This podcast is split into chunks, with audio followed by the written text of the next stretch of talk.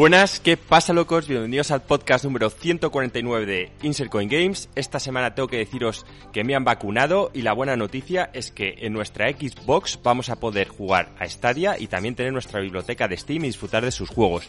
Por otro lado, voy a hablaros del Blasphemous, un juego con acento andaluz que me está dejando de piedra y Gringo y Marco os comentarán el miedo que han pasado jugando al Fasmafobia. Joder, Fasmafobia. Se debería llamar Fantasmagoria, coño.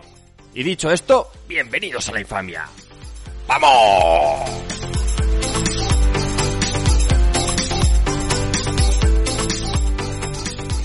Pero qué pasa, chavales, ¿cómo estáis? Eh, me alegro mucho de volver a veros el careto y, y escucharos. Ha sido fantástico escuchar cómo Joaquín ha hecho una de sus presentaciones eh, erróneas. Por, por primera vez en mucho tiempo.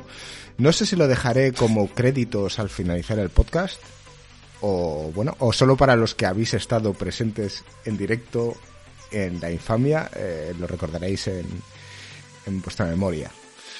¿Qué tal, Joaquín? Buena presentación. Te has vacunado, ¿verdad? Sí, es la vacuna que me está haciendo efectos y sobre todo es que esta gente no jugó al Fantasmagoria, que fue el juego que empezó todo. Es que no lo entienden, tío. Si hubiesen jugado esa aventura gráfica como hicimos nosotros, tío, lo tendrían ahí en la cabeza, tío. Cualquier cosa que empieza por Fasma tal, ya se me va.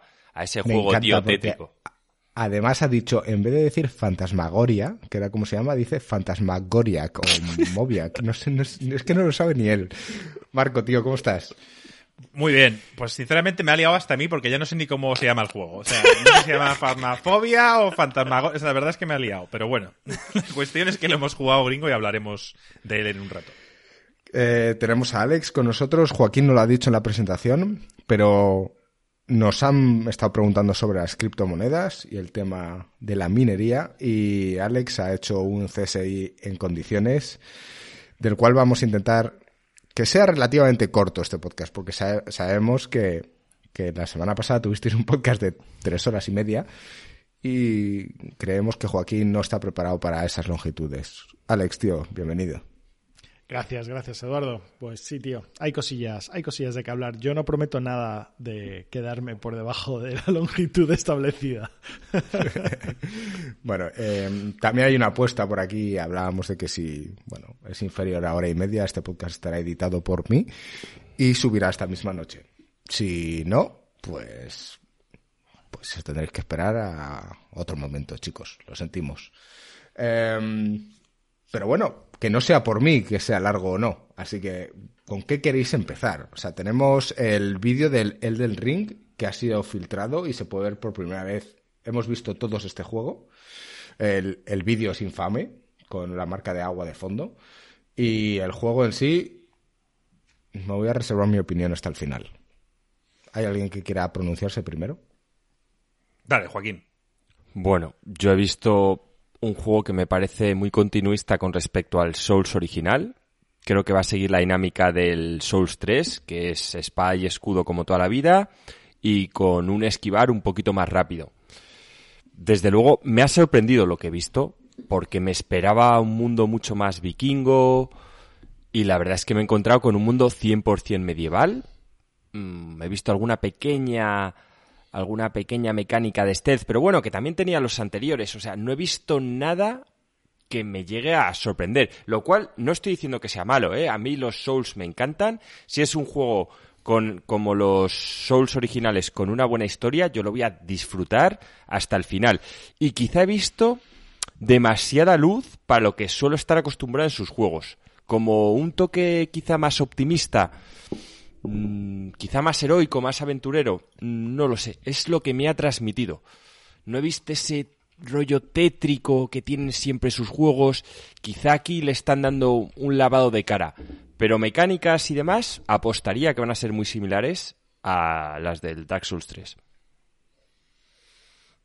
A ver, es que lo primero es decir que, culpa de From Software que esto se ha filtrado, no sé cómo ha llegado a las manos esto de alguien, se veía un vídeo de muy baja calidad con con Pues se está grabando por a una cámara. Sí, al final eh, esto se mostrará a ciertos inversores o a ciertas personas y alguien allí pues ha sacado un vídeo, por seguramente por culpa de un becario o alguien que se ha ido a traerles agua o un café o lo que sea y, y esta persona ha aprovechado.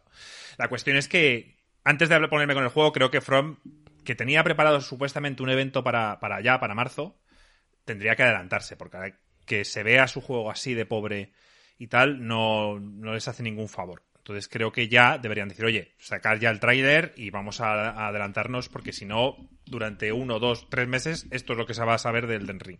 Ahora, sí, Joaquín tiene pinta de ser continuista, pero también como hemos visto esto, que no es un tráiler que quizá ellos querían mostrar al público, pues no sabemos si ese es el focus del juego. Quizá es una zona donde se empieza y porque si te fijas todo casi todo el tráiler es en una zona como de rocas, que incluso me recuerda más bien a, zonas de Oriente Medio, Joaquín, que, de, que de, nórdico, ni mucho menos. Simplemente como que todo muy rojizo. Y, y del juego en sí me ha, me ha, gustado mucho. O sea, ya sabemos que el arte, las espadas, eh, el mago se ve espectacular. Todo eso me ha encantado. La escala es eh, quizá, porque esto ya sabemos que es un... De hecho lo pone ahí, que es un juego de mundo abierto entonces, lo que hablamos el otro día, Joaquín, creo que van a hacer un mundo abierto donde, donde bueno, vas a poder viajar entre zonas, pero esas zonas oscuras que tú has echado de menos en el tráiler las vas a ver. Lo que pasa es que, por ejemplo, te adentrarás en unas catacumbas y de repente toda esa zona será de estas interconectadas que hemos visto en muchos ya juegos de, de From Software, pero será una zona pequeña dentro de un mapa enorme. Lo cual te va a dar una sensación de amplitud mucho más grande y, y yo creo que es un acierto. Al final, pueden hacer unos combates épicos en unas zonas abiertas y luego esas zonas que tú echas de menos más tétricas, más oscuras, pueden estar perfectamente en zonas más pequeñas del mapa. Quizá podrían jugar también con lo del tema del día y la noche, como se planteó hace muchísimo tiempo con la Nintendo 64, con el Castlevania, y aquí a lo mejor lo podrían hacer si, si es un mundo abierto, que a lo mejor enseña escenas del día y se quieren dejar la sorpresa que cuando el sol va bajando, de repente te empiezas a encontrar con la infamia por todos lados. Es From Software, tío. Yo no estoy preocupado para nada de este Yo tampoco.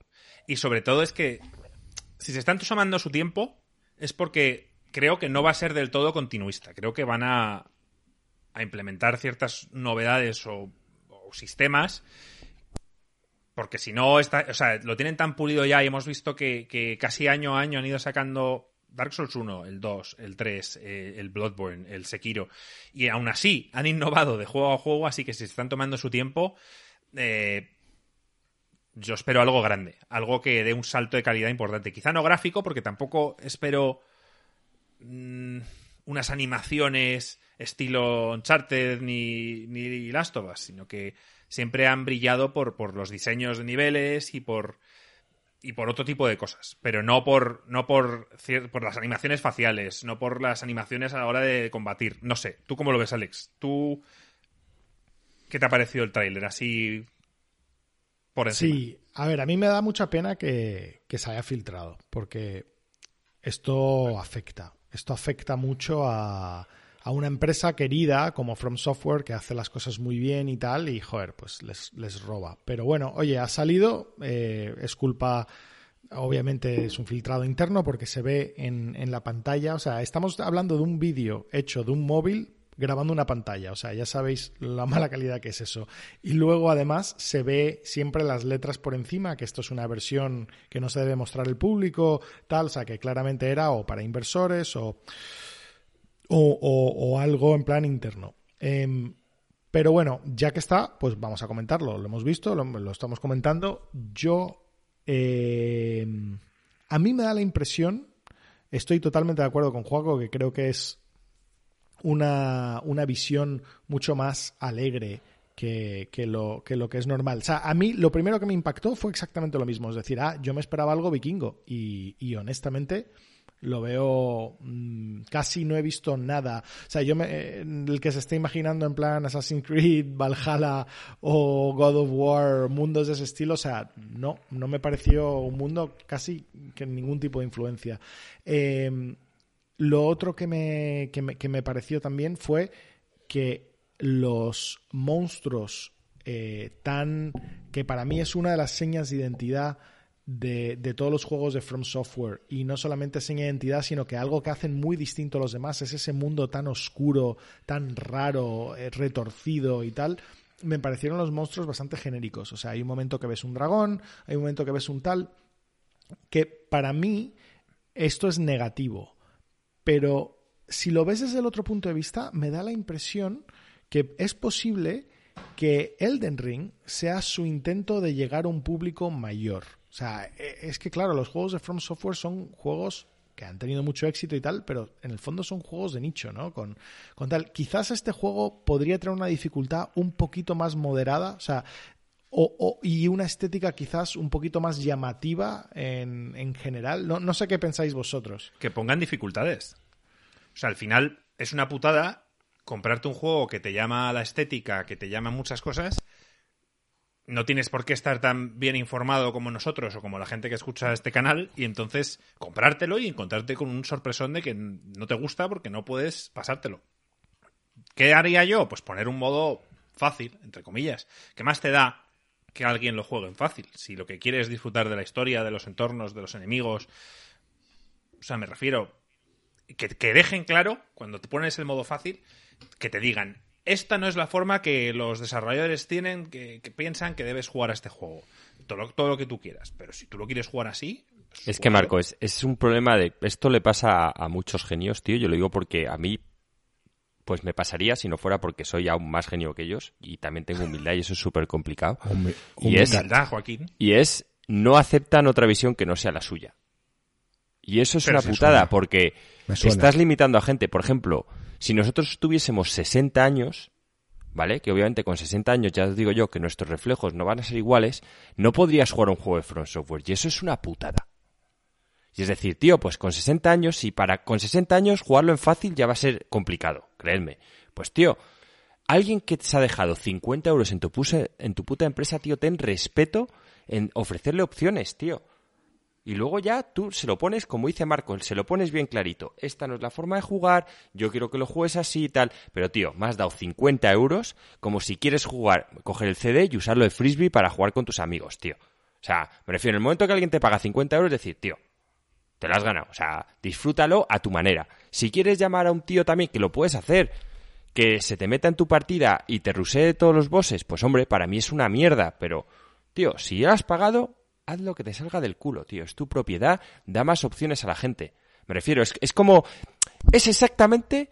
Lo hemos hablado el ejemplo antes de empezar el podcast, como cuando Marco va al sitio este de los cócteles. Y el coctelero le dice todos los putos cócteles y Marco le dice un Johnny Walker con Coca-Cola. Pues el coctelero se va jodido, pero se lo pone porque Marco se lo va a pagar. Ahora sí apoya que el coctelero dijera, no, no, no, no. Te jodes y te bebes mi cóctel. Y Marco, ¿qué? Sí, sí, que te lo bebes y te jodes. Y encima me lo pagan. Es que no tiene puto sentido, tío. Es como si alguien va a una rocería y le echa ketchup a la paella. Él ha pagado por ella. ¿Que todos le vamos a mirar mal y a juzgar? Sí, pero está en su derecho, tío. Y te diría, te reto a hacerlo un día, Marco. No, tío, yo sé que tenéis la, queréis crearme la fama de que yo le echo ketchup a todo y, y eh, depende del plato, pero yo a una paella no le echo puto. No, bueno, le echaba ketchup a un filete, tío, porque el filete estaba más seco que una zapatilla, tío, y al final la única forma de, de comerte eso era con un poco de ketchup. Pero vamos, que, que, que gringo, que al final que cada uno se coma la comida o juega los juegos como quiera. Y para eso están las opciones. Solamente quiero dar el contrapunto de que si nosotros queremos que los videojuegos se consideren una forma de arte, que, hombre, a mí me gustaría, pues hay que aceptar lo que aceptan todos los demás tipos de arte del mundo, que hay una visión artística y la visión artística incluye todo. Incluye todo lo que es el juego. Estoy de acuerdo contigo. Si, el artista dice, no, es que esta es mi visión artística, este es mi juego y esta es la forma de jugarlo, pues es lo que hay, tío. ¿Te gustará o no te gustará ese artista? ¿Te gustará más o menos? Pero ya está. Si, si, si tal, pues pide que te devuelvan el dinero. Pero es lo que hay. O sea, entonces, no sé. Yo sé que es más para todos los públicos eh, permitir que la, que la dificultad es tal. Al final el tema de la dificultad es hasta también un tema de accesibilidad. O sea, es un tema de decir, pues, pues hay gente que, que directamente no puede jugar los juegos en dificultad normal, porque ya para ellos eso es una dificultad tal. O sea, que se puede considerar desde muchos ángulos las ventajas de tener un juego con niveles de dificultad y tal. Pero no sé, yo creo que, que todavía hay, hay espacio para, para, los, para que la gente diga, pues este es mi juego y lo hago así. ¿No te gusta? Pues no, no compres mi juego. Bueno, pues Bueno. si da la política de devolver el dinero, pero vamos, es que luego lo peor es que el tío seguro que disfruta cuando más gente compra su juego y se puede pulir la pasta, tío. Em, antes de continuar, me gustaría dar las gracias a Rucho por ese raid. Muchas gracias y un saludo a todos los que os habéis unido al chat. Aprovecho el momento para decir a los que nos estáis escuchando en el podcast que, como sabéis, emitimos todos los miércoles a las nueve y media hora española y si queréis compartir el tiempo con nosotros, interactuar en este rato, eh, lo podéis también hacer eh, a través de nuestro Discord. Y nada, intentaremos responderos a cualquiera de las preguntas o cosas que nos pongáis por ahí, pero vamos a intentar eh, continuar un poquillo con, con la temática que tenemos. ¿Qué quieres de- decir, Marco? Y decir, Rucho, que hablaremos un rato de nuestra experiencia con el, con el Phasmophobia que jugamos contigo. O sea, que en un rato hablaremos de ello. Y ya Eso para es. terminar, y con esto lo quiero ya dejar zanjado, es, tú en una obra de arte entiendo, tú haces un cuadro y tu cuadro va a estar en un museo y nadie lo va a tocar, pero cuando tú haces un videojuego hay una cosa que se llama modders que te lo van a modificar. Entonces, es que cuando encima el tío que ha pagado por tu juego tiene que ir a un puto modder a que le baje la dificultad, ya estás forzándole encima a hacer... No, no, es que no lo veo. Porque si ya me dijeras que tiene el control para que nadie pudiese tocar su obra de arte, pero es como cuando yo compro un cuadro el pavo, si tú vendes un cuadro por la calle, yo puedo llegar a mi casa y dárselo a mi hija de seis años para que lo pinte encima. O sea, en el momento que tú no tienes el control, ya para dejarlo cerrado, pues tío, eh, facilita, porque Pero al final mismo, va a pasar, tío. Es lo mismo, o sea, tú, tú, tú puedes comprar el cuadro y luego le pintas encima. Y tú puedes comprar el juego y luego pues que un modder te lo, te lo truque y que haga lo que quiera. Pero no estás forzándole al artista en plan de no, es que esto me lo tienes que pintar en amarillo porque me mola tal. Bueno, si le pagas mucho dinero y quiere hacerte una comisión específica, igual. Pero Joaquín, estamos, o sea, tenemos razón nosotros con el punto de vista de, de que haya opciones y Alex tiene razón. Y al final creo que queda, o sea, creo que el, creador elige. Y bueno, si él quiere poner un mensaje en el juego de alerta o lo que quieras, es decir, este juego no es para todo el mundo, este juego tiene un nivel de dificultad, este juego quiere lo que sea, pues que lo digan. Pero al final, es que yo estoy de acuerdo con los dos. Estoy también de acuerdo con lo que dice Alex. O sea que al final creo que no llegamos a un consenso y no vamos a llegar nunca. Las dos opciones son válidas. Y como a nosotros nos gustan los Souls así de difíciles, pues los jugaremos así, que es lo que queremos. Y el resto, pues. Pues veremos si ponen modos o no los ponen. Pues nada, Bueno, yo creo que queda bastante claro y mi opinión obviamente me la voy a reservar. Gringo, cuando juegues a Sekiro, entonces Sí. verás el Den Ring con otros ojos. ¿Sí? Sí. Vale. ¿Qué, qué debería jugar antes? ¿Sekiro o Ghost of Tsushima?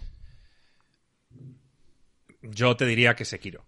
Ghost of Tsushima es un juegazo, pero te ofrece eh, un mundo abierto, el cual te han ofrecido ya muchos juegos. Tú ya estás muy acostumbrado a ese tipo de juegos.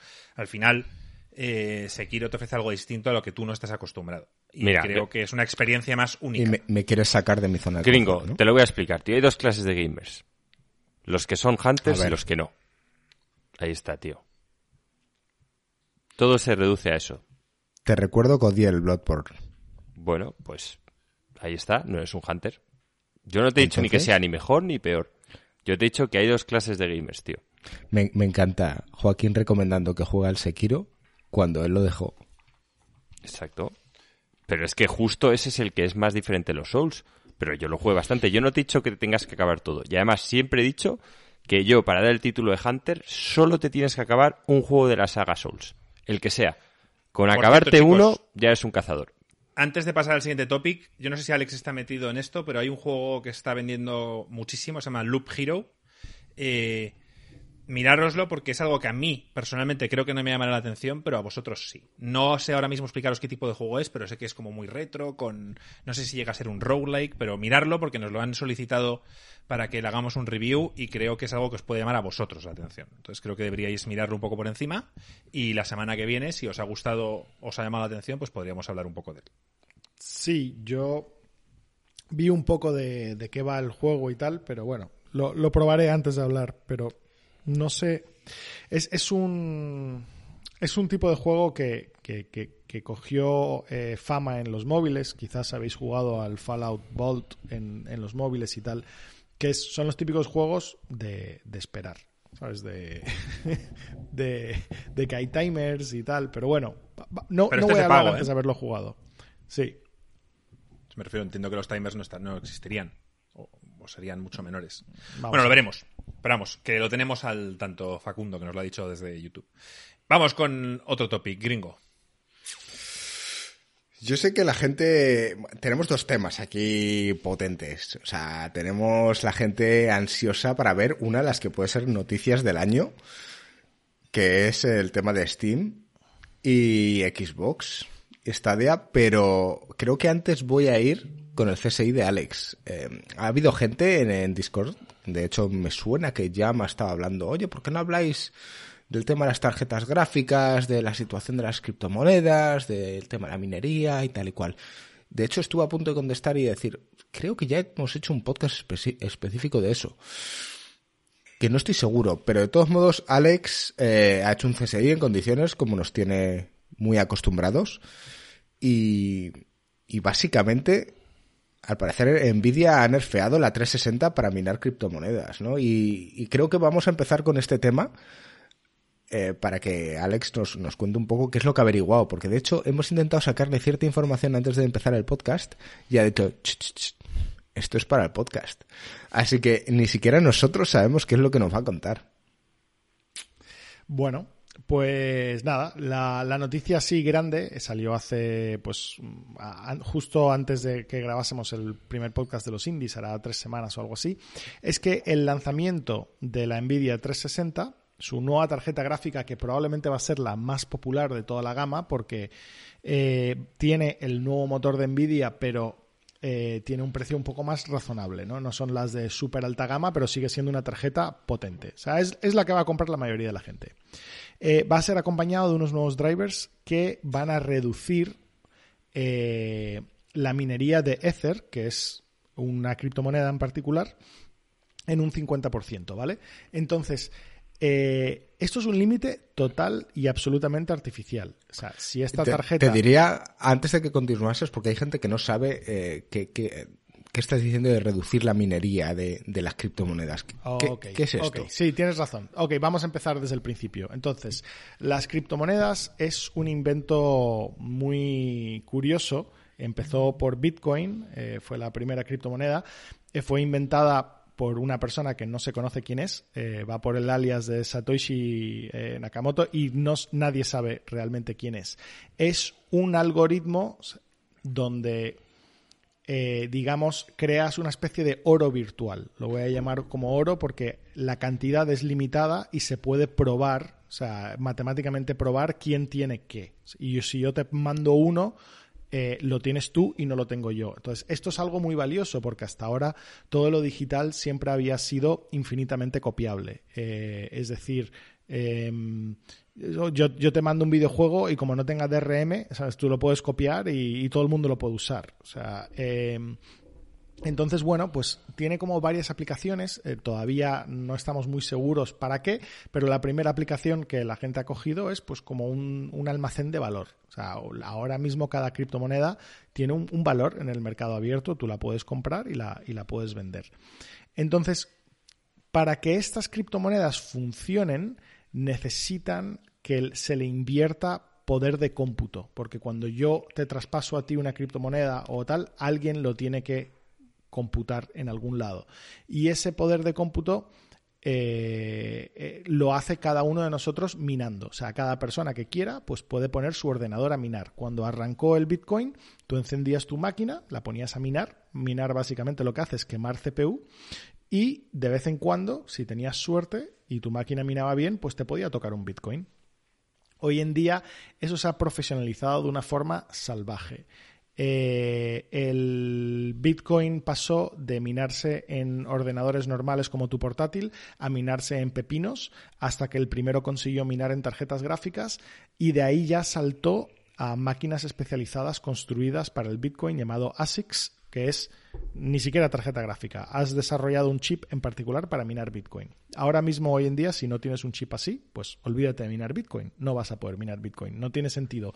Todo el mundo está minando tanto que lo que tú pones es un grano de arena y nunca te va a tocar un Bitcoin por haber minado. Entonces, Las nuevas criptomonedas que salieron. eh, antes, de, a- antes de que continúes, quería darte las gracias porque creo que lo has explicado. No lo podías haber explicado mejor. Ah, bueno, gracias, gracias, tío. Sí, ha quedado muy claro. Eh, la- las nuevas criptomonedas que surgieron después de Bitcoin, pues hubo como una oleada de todo el mundo empezaba a inventar sus propias criptomonedas. Desarrollaron varias cosas, varias mejoras sobre Bitcoin. Eh, la más importante de ellas, sin duda, es eh, Ethereum, ¿vale? Que su moneda es Ether. Y una de las cosas que hicieron es utilizar formas de minería que no sean tan susceptibles a, abusar. Entonces, por ejemplo, el Ether no ha progresado al, al hecho de, de crear ASICs en parti- particulares porque, porque eso sería demasiado complicado. O sea, la circuitería necesaria para el ASIC sería tan complicado que para ello tal. Pero sí está en el estado de, de poder minarse con, con tarjetas gráficas.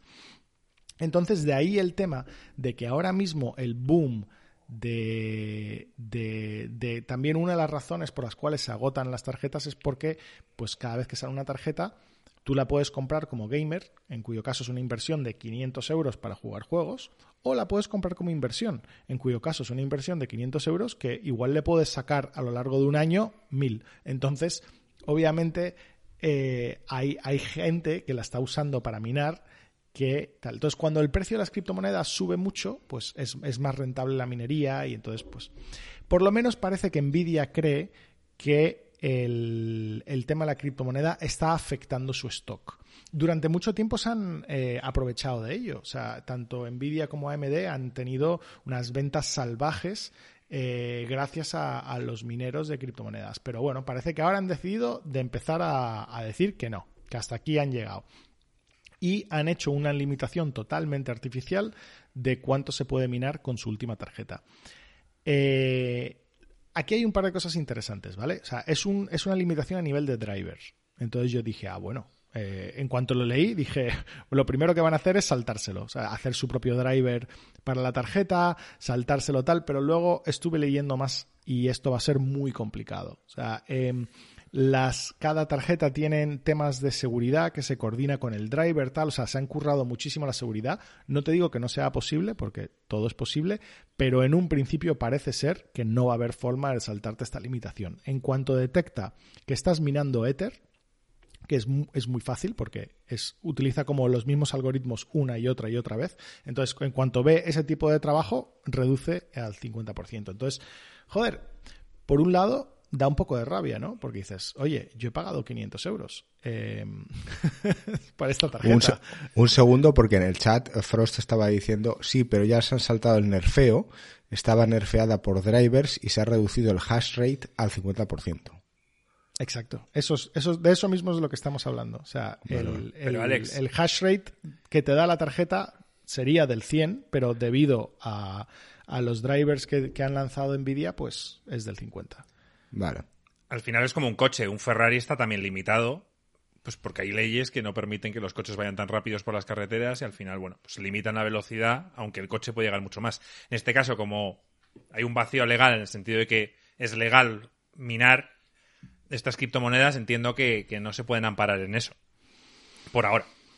Nvidia lo ha hecho porque, Porque ha yo querido. creo que, a ver, lo han hecho porque han querido. Entonces, ¿cuáles sus motivaciones? Si lo miras por el lado positivo, puedes decir, ellos quieren que estas tarjetas lleguen a los gamers. Quieren que estas tarjetas que están construyendo no se las lleven todos los mineros y que lleguen en mano de los gamers.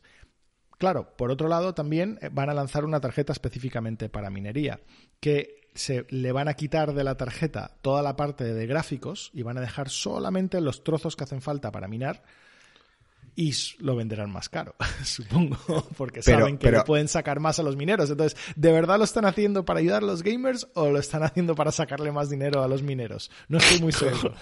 Pero Alex, lo que realmente estaba diciendo Frost en el chat es que esa restricción del 50% que se la han saltado ya.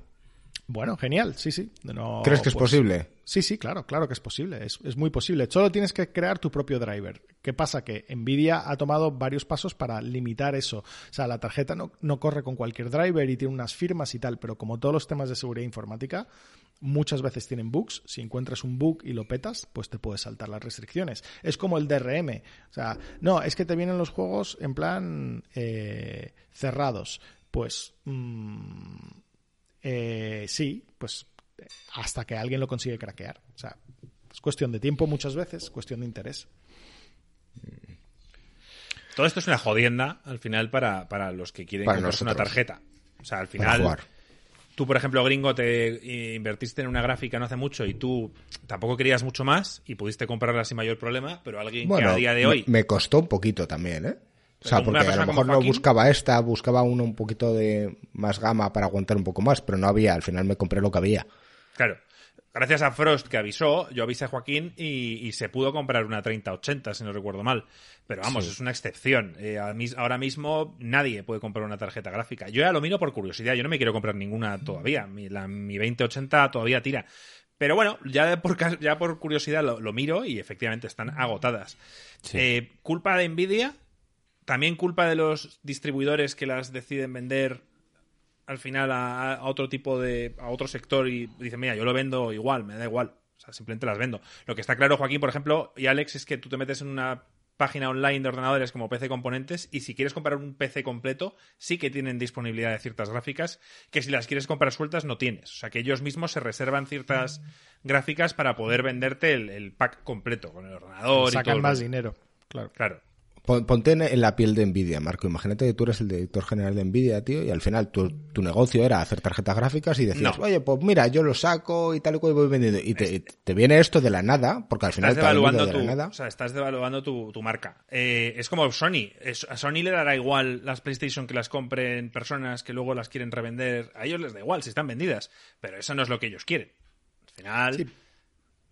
Pero no solo eso, sino también ten en cuenta de, la supervivencia de Nvidia a largo plazo. Esto de la minería ahora es un boom, pero eh, en cualquier momento igual hay un pete, igual hay un tal, y ya nadie quiere minar. Entonces, si tú has cabreado a todos los gamers gracias a simplemente apoyar a, los, a, a estar con los mineros, lo de la minería igual está, igual no, ¿sabes? Entonces, igual se pasan a ASICS, igual empiezan a fabricar sus propias tarjetas más eficientes, igual, o sea, es que no, no ¿sabes? Que ahí no, es, es como muy inseguro, hay mucha inseguridad en torno a eso, entonces no deberían abandonar a su core de, de, de jugadores. entiendo que AMD está igual, ¿no?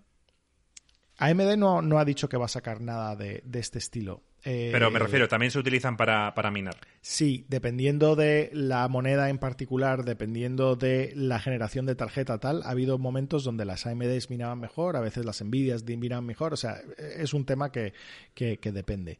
El, voy a mencionar dos cosillas más de esto. La gente, las tarjetas que ya se están vendiendo no se van a cambiar. Es decir, la 3070, la 3080, ninguna de esas tarjetas van a ser afectadas. No dicen nada, pero yo sospecho, yo sospecho que a partir de ahora probablemente todas las tarjetas vendrán con este tipo de protección.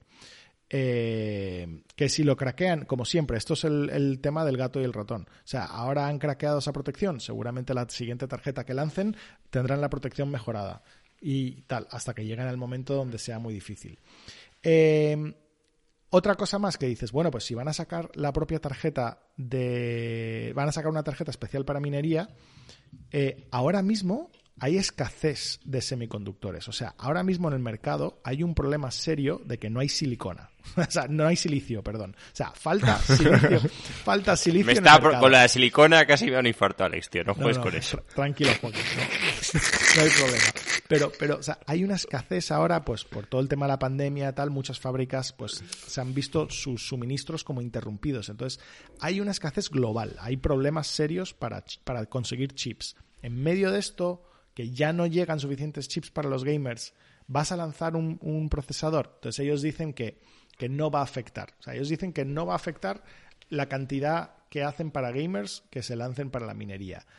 Esto igual mm, me lo creo igual o igual no. O sea, yo he visto que eso parece indicar que van a hacer binning, o sea, lo- los chips de mayor calidad los, los van a usar para gaming y los chips que salen con fallos y tal, pues igual los, los dejan para minería, porque al final lo que te interesa para minería es que sea eficiente en cuanto a la electricidad que consume, no, no tanto que tenga como que cada chip sea increíblemente potente, porque esto lo meten en máquinas con 12 tarjetas, o sea, lo meten en un PC y le meten ta, ta, ta, ta, ta, ta, ta, tarjetas a minar.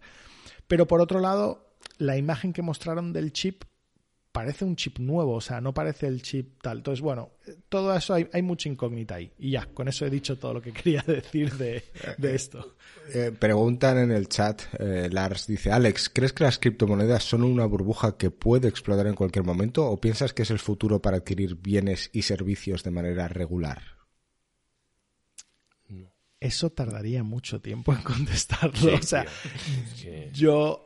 Eh, uf, o sea, yo creo que las criptomonedas no van a desaparecer, pero las criptomonedas le pasan mucho como el oro, o sea, no tienen ningún valor intrínseco. O sea, sí, todos los humanos hemos decidido que el oro es amarillo y brilla y nos mola y, le damos un valor, pero no lo tiene. O sea, pero es una piedra, es, básicamente.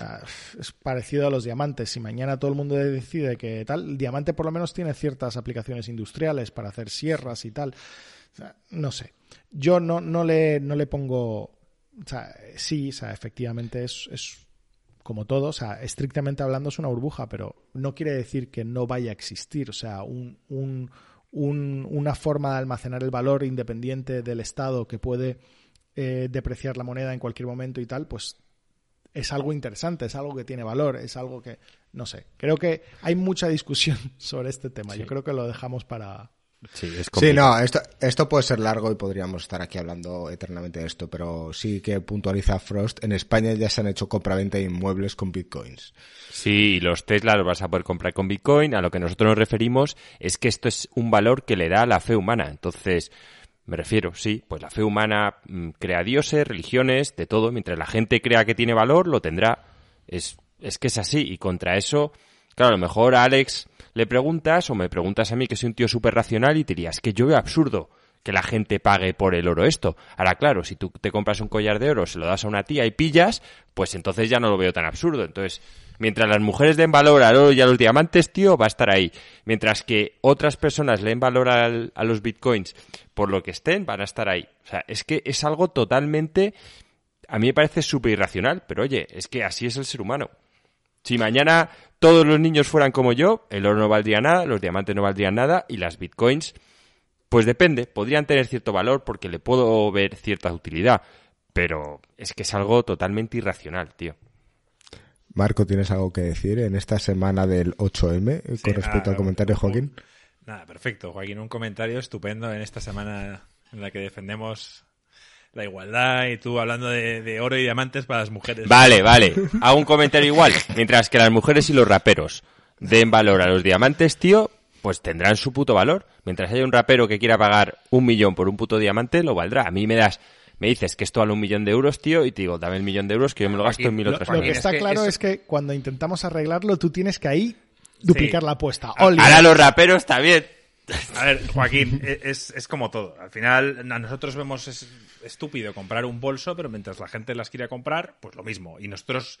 Ya, pero ves, ya un bolso no lo, un, un bolso no lo veo tan estúpido, tiene una utilidad. Me refiero, guardar las cosas dentro, puede ser más resistente. Yo siempre. un, bolso tiene valor, es arte, tiene artesanía, tiene tal, tiene bueno, diseño, o sea, no sé, tiene todo un tema. O sea, no es, no es igual. Es como un vestido el oro, el oro forma parte de eso. Tú al final tienes un reloj y la gente dice, tío, que es un reloj para dar la hora. hay gente que se deja 3.000 pavos o mucho más en un reloj. Pero Marco, yo no estoy hablando de, del, valor de un reloj de oro. Yo estoy hablando del valor del oro. Un kilo de oro. Si, te he dado toda la razón, toda la razón, pero que estéticamente para muchas personas tiene un valor. Exacto, pero que es un valor totalmente cerebral. O sea, me refiero Claro, claro, claro.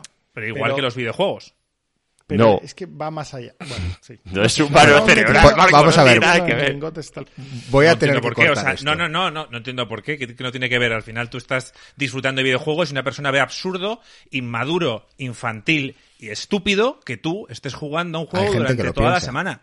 Y les parece que estás perdiendo tu vida en eso. Pero eso, es, cerebral. Para ti es algo cerebral, es entretenimiento. pero, eso pues hay personas que disfrutan poniéndose un reloj caro y es lo mismo, tío. por el entretenimiento siempre se ha pagado. Y, por el arte, que artesanía y tal, no sé qué, que puede ser un reloj caro, siempre se ha pagado. Yo estoy hablando de. de y te he entendido perfectamente y estoy de acuerdo estoy hablando De, lingotes metidos en una cámara acorazada que tú puedes comprar. Tú puedes entrar online, entrar a un mercado de oro y decir, pues yo quiero 20 kilos, ¿vale? Y esos 20 kilos están en una cámara acorazada ahí y ahora son míos y ya está, y yo lo tengo. En vez de tener el dinero en el banco, lo tengo en lingotes. Eso la gente lo hace. Y eso es lo que estamos comparando con Bitcoin.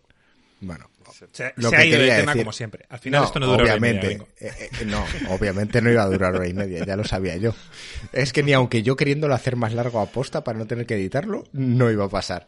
Eh, no, tenía que cortar un poco esto porque obviamente íbamos a derivar a que si los videojuegos son un entretenimiento o no, o que hay gente que los pueda entender o no. Eso es otro podcast, completamente haremos, diferente. y lo haremos. y lo haremos, si queréis, apúntalo ahí en el listado de cosas que tenemos que hablar, que son unas Son pocas. Pero, pero sí, vamos a ver. Este tema daría para mucho. Eh, pero bueno, yo creo que a nivel general, eh, Jam, espero que te hayamos podido ayudar un poco y entretener en todo este rato hablando sobre el tema de las criptomonedas y cómo está la situación de la minería y Nvidia en todo esto. Eh, aprovechamos KitKat entre este punto y el siguiente tema para dos cosas. Uno, Joaquín, que no miras el móvil, prepárate la publicidad que tienes que eh, hacer porque han pagado por ella. Y en segundo lugar, quería aprovechar para darle un saludo a todos esos compañeros de trabajo de, de Jam. Eh, recordad que estáis trabajando y disfrutarlo como si fuese una gran experiencia. Bueno, Saludos, pues chavales. nada. Antes de empezar con el tema, ya voy a hacer la publicidad para que esté tranquilo Ruffer y le vais a subir la pasta a la publicidad un huevo, porque si no pierde su sentido si se hace en cada programa. Ya no tengo cosas en mi casa que hacer publicidad, pero vamos. Estoy de acuerdo con Joaquín. Chavales, ¿nunca os habéis planteado si hace frío, si hace calor, si el ambiente está húmedo, seco?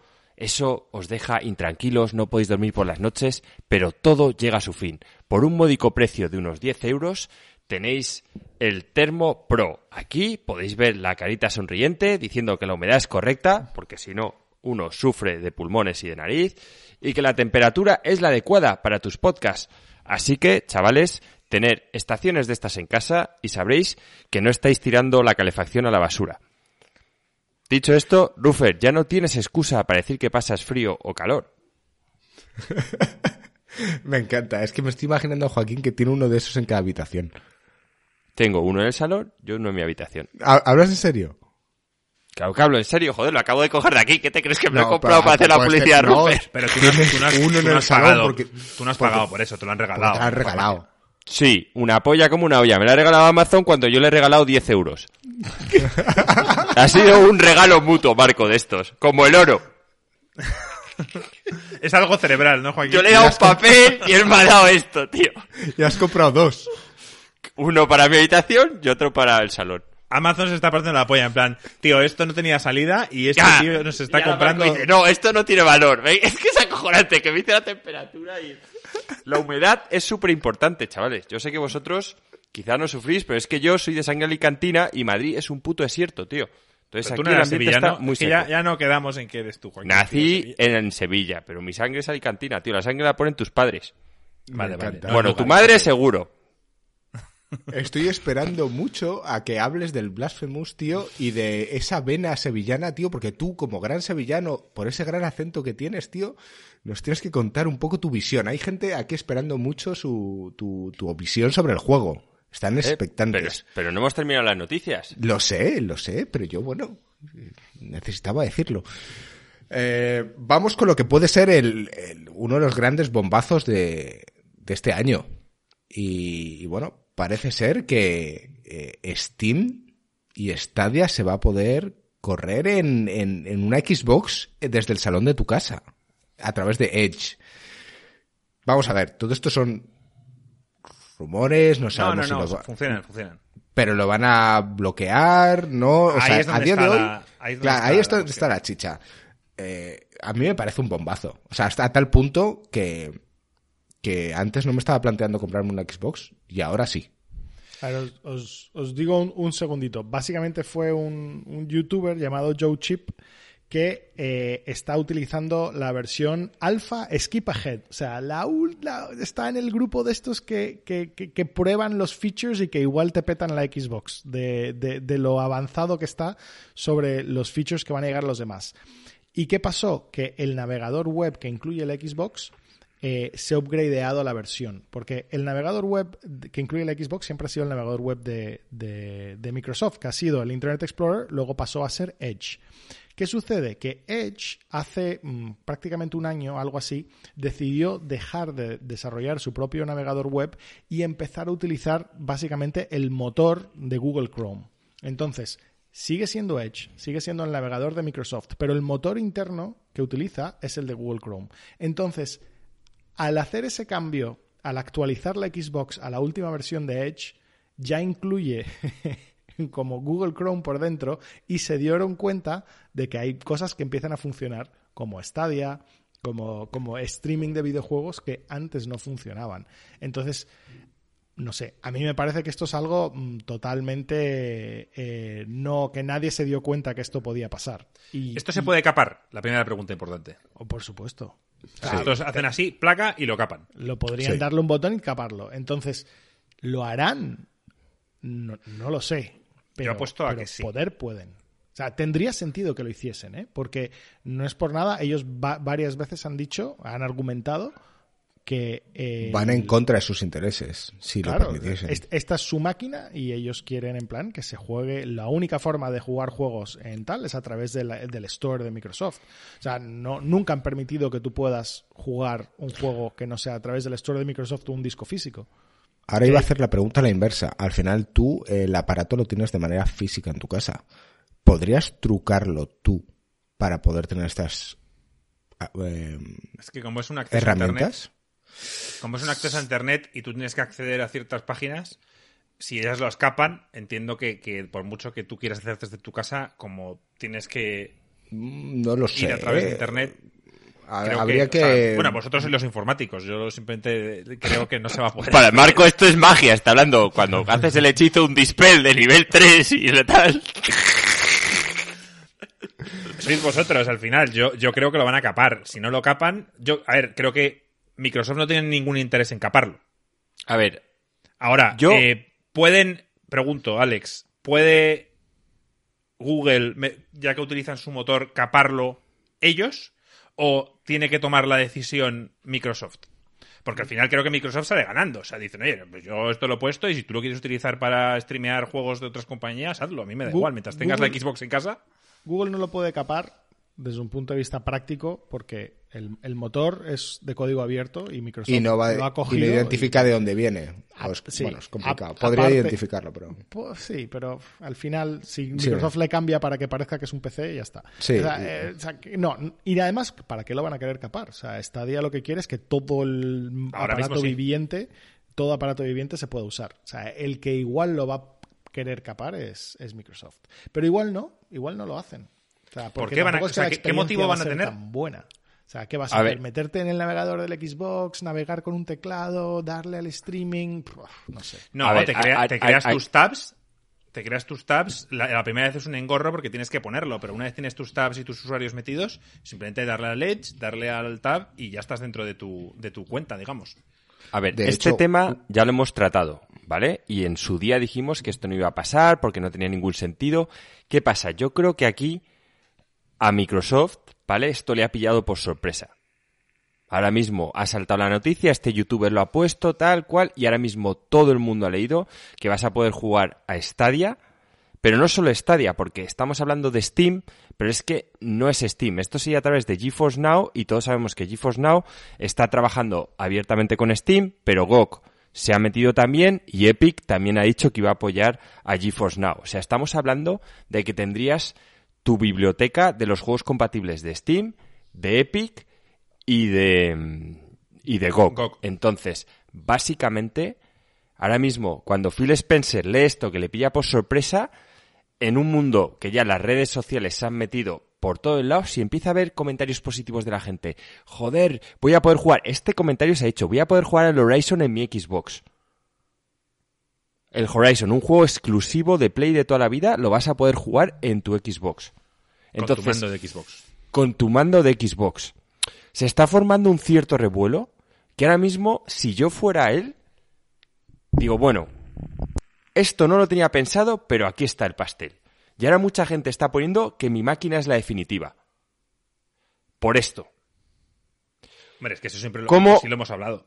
¿Cómo lo hago? Ahora, al principio no era tu plan, pero ahora ya, es como todo, ah, no era tu plan, pero ahora la batalla te la han plantado enfrente. Y de repente puedes tener no sé cuántos tweets positivos de gente diciendo que esto es un bombazo, que su Xbox es la máquina definitiva, que van a tener toda la biblioteca de los videojuegos, que es el sitio donde quieres estar si eres gamer, quieres no sé qué. Ahora yo soy Phil Spencer y estaría preocupado de que me fueran a echar en cualquier momento, según gringo, pero si nos despreocupamos de eso, ¿qué haces con esto? Porque, oye. Es que lo que ha dicho gringo es, o sea, el comentario gringo ha sido, joder, pues me voy a plantear comprarme una Xbox. Es que Es de que- verdad me lo planteo. Te la llevas de vacaciones a un sitio y te estás llevando todo. O sea, te estás llevando absolutamente todo. Menos tu puta Play, que no te la vas a llevar porque, salvo que le den a un botón para que salga alas, se abaten así los laterales, entonces despegas, tío, y ya vas volando a cualquier lado, como Good Lightyear, tío. No, no, obviamente todos pensamos que al final la acabarán capando porque va en contra de los intereses de Xbox, pero si por alguna razón nuestro gran amigo Phil Spencer, tío, que le queremos con toda nuestra alma, y al final eh, está a favor de los gamers, se le pira la olla y decide permitirlo, para todos los demás es un- una fantástica noticia. Obviamente, él es el CEO de una empresa que tiene que dar resultados y va en contra de sus intereses totalmente. Ojalá. Ojalá. Yo, Pero no veo que vamos. vaya- yo no veo, de verdad que no veo que vaya tan en contra de sus intereses. Al final, sí, es verdad que él, Microsoft últimamente no se enfoca tanto en la vende consolas como Sony, o sea que no le importa tanto vender tantas unidades como Sony, pero al final si tú te compras una consola vas a acabar pasando por Game Pass porque al final es donde tienes muchísimos juegos a un buen precio y, y- y quieras o no, juegos que Sí. están en GeForce Now, vas a tener que comprarlos en Steam, pagándolos lo que valen y... Pero tú tienes tu biblioteca de Steam, imagínate, vale, eh, pero cada dos por tres puedes coger y comprarte un juego en Instant Gaming que te cuesta mucho menos, lo añades a tu biblioteca de Steam y puedes jugarlo. Pero no es tan fácil, porque ya también te- tienes que pagar el GeForce Now. O sea, ya Claro, yo- implica un coste adicional. Yo diría que, a ver, aquí, o sea, si, si Microsoft ha decidido que, que ya no le está dando tanto interés a la consola, como decís, es exactamente porque ha pivotado a que su, su- servicios, sí, sus servicios, su, su cloud, con que incluye el servicio estilo Netflix de Xbox Game Pass, que va a incluir el streaming con Xcloud, que va a incluir qué tal, va a ser su foco. Entonces, cualquier cosa, este, este tipo de cosas no le ayuda. O sea, que tú puedas usar tu biblioteca de Steam en la Xbox, a ellos no, no le ayudan a su plan. Entonces, no sé, que lo acepten porque están ahora con el tema de ser de buen rollo y tal, pues igual lo aceptan, pero venirles bien no les va. No sé, eh, obviamente es demasiado pronto para tomar una decisión o colocarnos en un sitio u otro, pero, pero ahí está la noticia. No, ya veremos a ver qué hace nuestro amigo Phil. A lo mejor toma una decisión errónea, tío, y le despiden. Esto es de aquí a un año. De aquí a un año, ¿creéis que puede pasar? Que haya alguien en su casa y desde su Xbox poder jugar a Stadia. A Hay que mojarse, hay que mojarse un poco. La gente yo- quiere... Stadia, Stadia está muy mal. Marco, haz de, haz de Morfeo. Stadia está muy mal y ya estamos viendo como en Game Pass, tío, están metiendo servicios a DA que te ofrecen juegos y demás. No sé si Stadia... Es que no tiene mucho sentido Stadia, porque Stadia no ofrece nada. Lo único que podía ofrecer eran sus exclusivos y los han cerrado todos. No hay nada... O sea, Stadia, tío, a mí me duele hablarlo y sobre todo porque yo me gasté el dinero en ella, pero, pero al final va a morir. O sea, no, hay, no ofrece nada, no, ya no hay nada. No, o sea, no... Cuando hablamos de esto, yo veo todo el sentido a Steam, pero no le veo ningún sentido a Stadia. Bueno, no, no le bueno, veo ningún Steam. La, la- la pregunta va por Mira, los mira, el único puedes jugar el único puedes añadido que le veo real a, a que esté Stadia en, en, en Xbox es que no tengo que gastar un puto HDMI en el Chromecast. si de verdad funcionara, diría, bueno, pues Stadia está conectado a través de mi puta Xbox y ya me despreocupo de que tenga que estar el puto Chromecast enchufado en uno de mis cuatro HDMIs, tío. Tengo como siete aparatos que quieren ser conectados y solo hay cuatro espacios, tío, y tengo que elegir.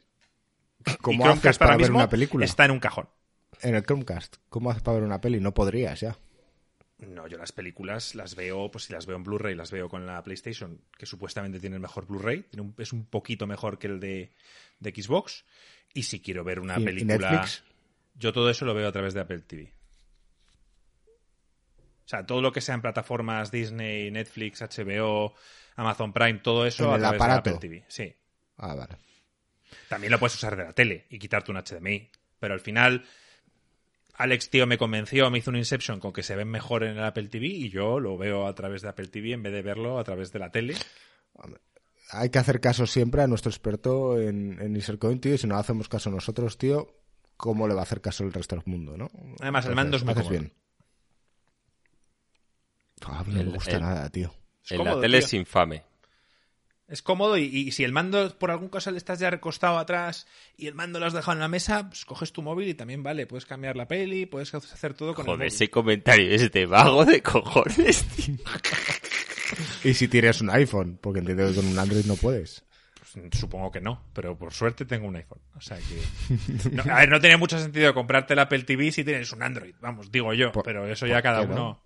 Bueno, pues no sé. Te compras el Porque- Nvidia Shield. Porque no puedes estar tumbado en el sofá y cambiar desde el móvil. ¿no? Bueno, gringo, tío, yo no le veo el sentido. O sea, al final, o, o estás en Apple o no lo estás, pero estar un poco a medias no le veo mucho el sentido. Bueno, todos aquellos que nos estéis escuchando, por favor, dejar un mensaje si tenéis un Apple TV y un, y un Android, sea cual sea el modelo. Solo por saber, vamos a hacer una encuesta interna. ¿Qué querías decir, Joaquín? No, nada, que te puedes comprar el, el Nvidia Shield también, si eres de Android. Claro. Que por cierto, te- tengo que decir que desde que han puesto el Google TV este, mejora la experiencia, ¿eh? Y es que yo ya sabéis que siempre he dicho que Android es un poco infame, pero bueno. Bueno, como sabéis, esta es la opinión de Joaquín Dead. Tenemos gente por el chat que dicen que no tiene nada de Apple ni ha tenido nunca nada en su vida. Entonces, eh, Joaquín, tío, respeta, tío. Stop bullying en este canal, tío. Hay que respetar todas las opciones. Yo tengo un Nvidia Shield, yo no tengo un Apple TV. Yo O sea, considero que tienes- si eres gamer, es más lógico tener un Nvidia Shield. Y también tenía un Steam Link, que ahora lo tienes tú, gringo. Yo siempre cojo cosas de gamer, tío. Para mí, gamer es PC. Pero eso sí, en móvil ni de coña. O sea, en móvil... El Steam Link es la eh, está aquí, obviamente. No lo tengo conectado aquí en la comarca ahora mismo por la disposición de cableado interno de la casa. No he hablado de este tema, ¿no? Eh, de cómo están configuradas las casas aquí en la comarca, pero bueno, igual lo cuento después en off topic. Eh, pero por esa razón ahora mismo no tengo conectado el, el Steam Link tuyo. De hecho, he intentado buscar opciones de comprar algo aquí de segunda mano, tío, pero no, no existe ni siquiera una plataforma parecida a Wallapop aquí. Así que... Ahí hay que ir al mercado, tío. Trueque, Al tal. bazar. Claro. A Las pintas, negociar. te llevas la carreta. Pues nada, chavales, si no vais a comentar más, yo la No. verdad me, me parece un buen bazo, pero ni siquiera os habéis mojado en decir si lo veis o no de aquí a un año. Yo, yo, yo no lo veo. No lo veo. Alex Yo no. tampoco lo ve. Yo no Marco. creo que estará aquí de aquí a un año. Yo lo deseo, pero no, no creo que ocurra. Lo van a capar.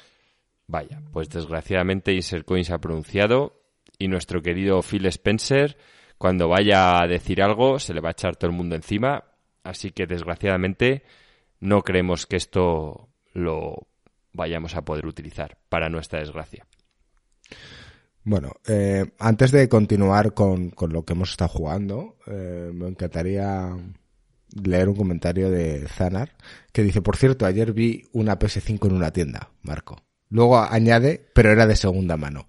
Vamos a ver. Quería decir que a todos aquellos que estéis presentes en nuestro podcast, si vais a alguna tienda física y veis una PlayStation 5 nueva, por favor, enviárnoslo a nuestro Twitter, donde Marco eh, ansia ver, ver comentarios. Escuchar lo que dije, tío. Dije que iba a ser posible que cualquier persona que quisiera se fuera a la tienda y comprara una PlayStation 5. No me refiero a que haya una, que una dependiente que no sabe ni lo que es, lo haya tirado ahí y llegue el listo de turno, la coja corriendo y se la lleve.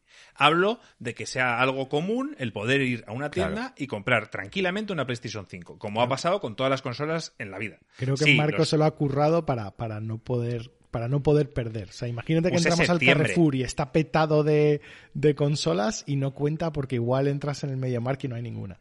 dije septiembre, Alex. O sea, me refiero, queda, queda un mundo y, oye, sería un drama que no... Pero has jodido, ¿por qué septiembre, tío? Sin ser coin siempre decimos hasta octubre. Tendrías que haber dicho hasta octubre. Yo dije septiembre. ¿Vale, ¿vale la comarca? bueno, yo dije España. Bueno, tío, pues si la comarca puede, o sea, eso ya es un mérito. Pero vamos, no, no. si en Hobbiton lo tienen antes, tío, Marco, te, te jode la apuesta, tío. Sí, tío, tienes razón, Joaquín. Si lo ves en la comarca, tío, es válido. Pero requiero foto.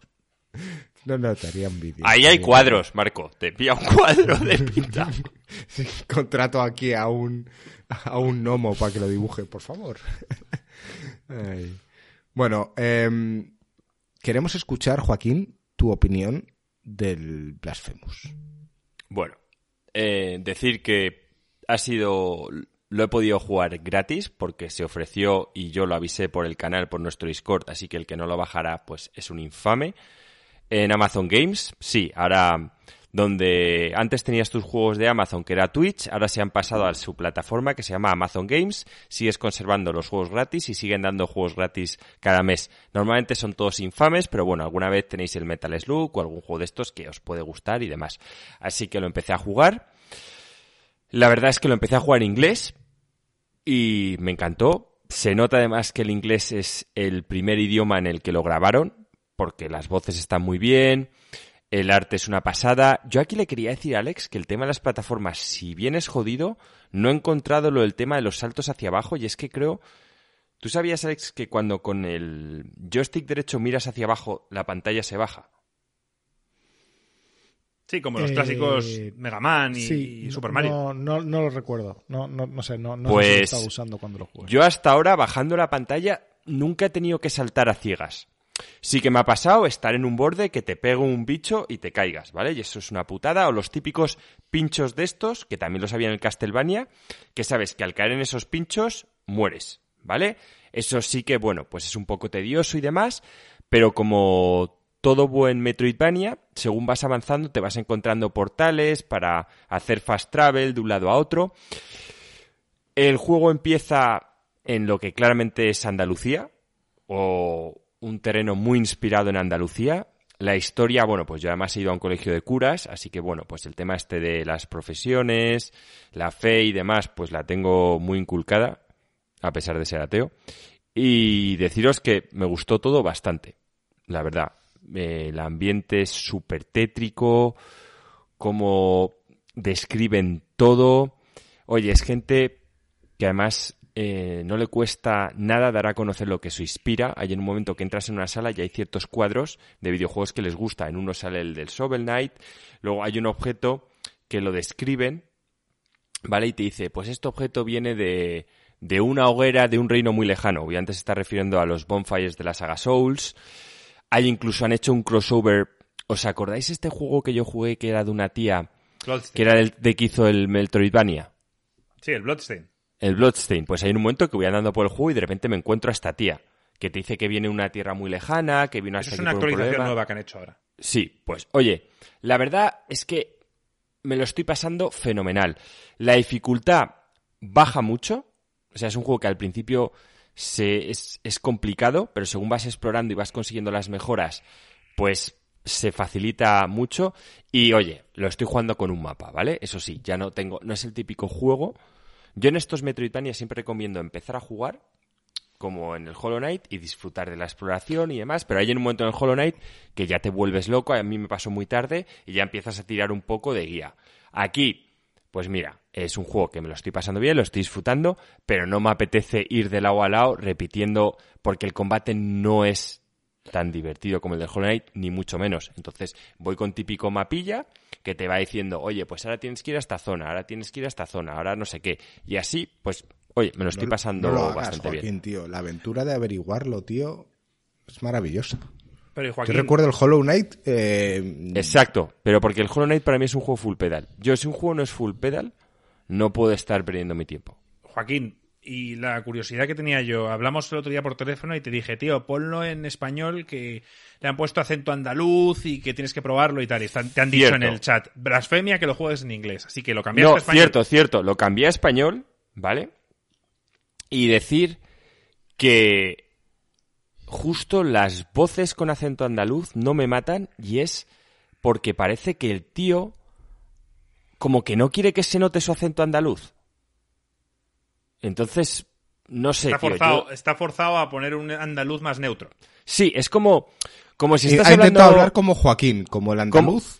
Como cuando ves a la típica andaluza en las noticias que intenta... Sí, que, que intenta que se le entienda.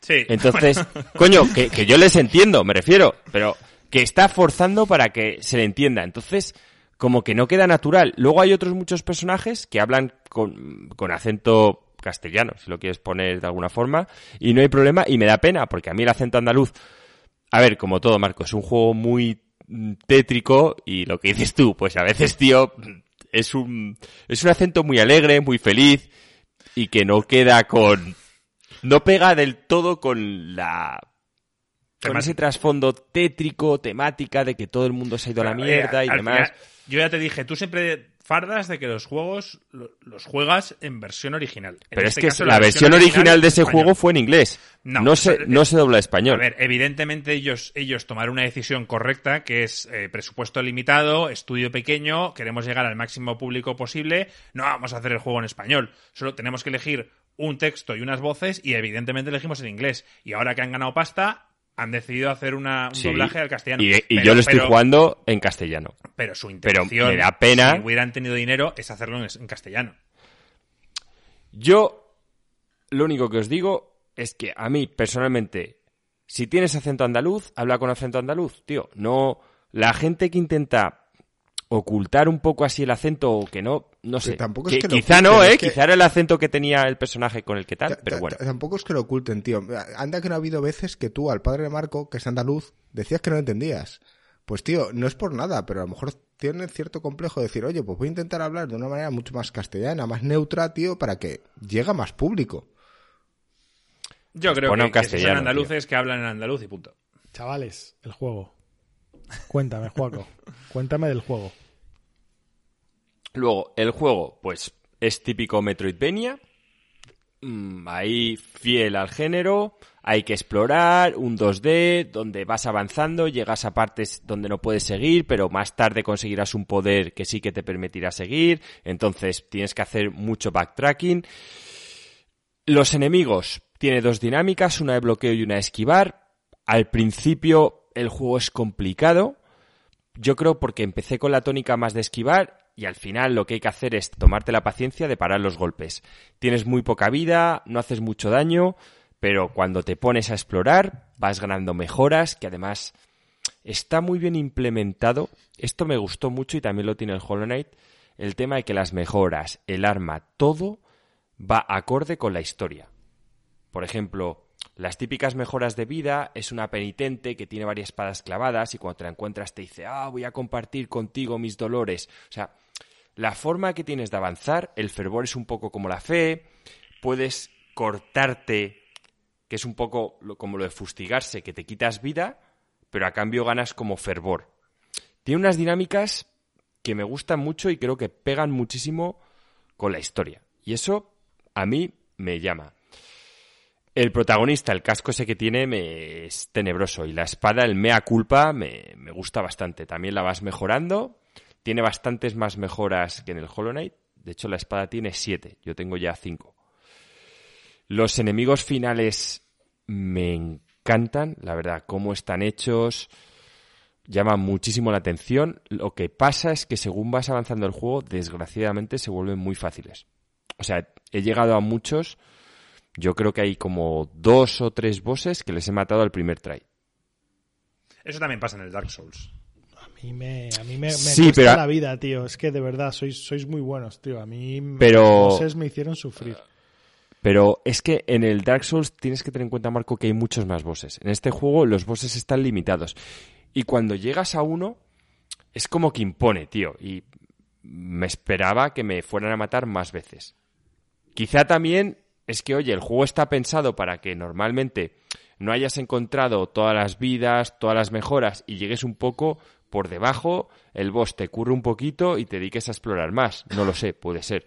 Yo he llegado bastante OP a todos los bosses. suele pasar. Suele pasar que la primera mitad de muchos juegos es más difícil que la segunda. Cuando ya lo llevas rodado, tienes mil habilidades y al final es más difícil compensar todas esas habilidades que te dan con que luego el boss haga más daño, entre comillas.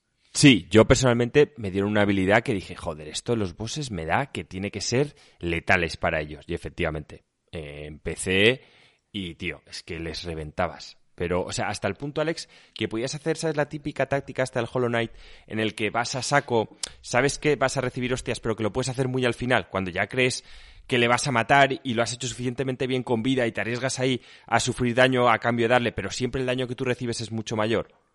Aquí yo a las alturas del juego, que iré por un 50%, ya ha habido algún boss que he ido en plan a saco y entre lo que me curaba y demás me daba tiempo en una táctica de ir a saco y matarle, sin que él me matara a mí.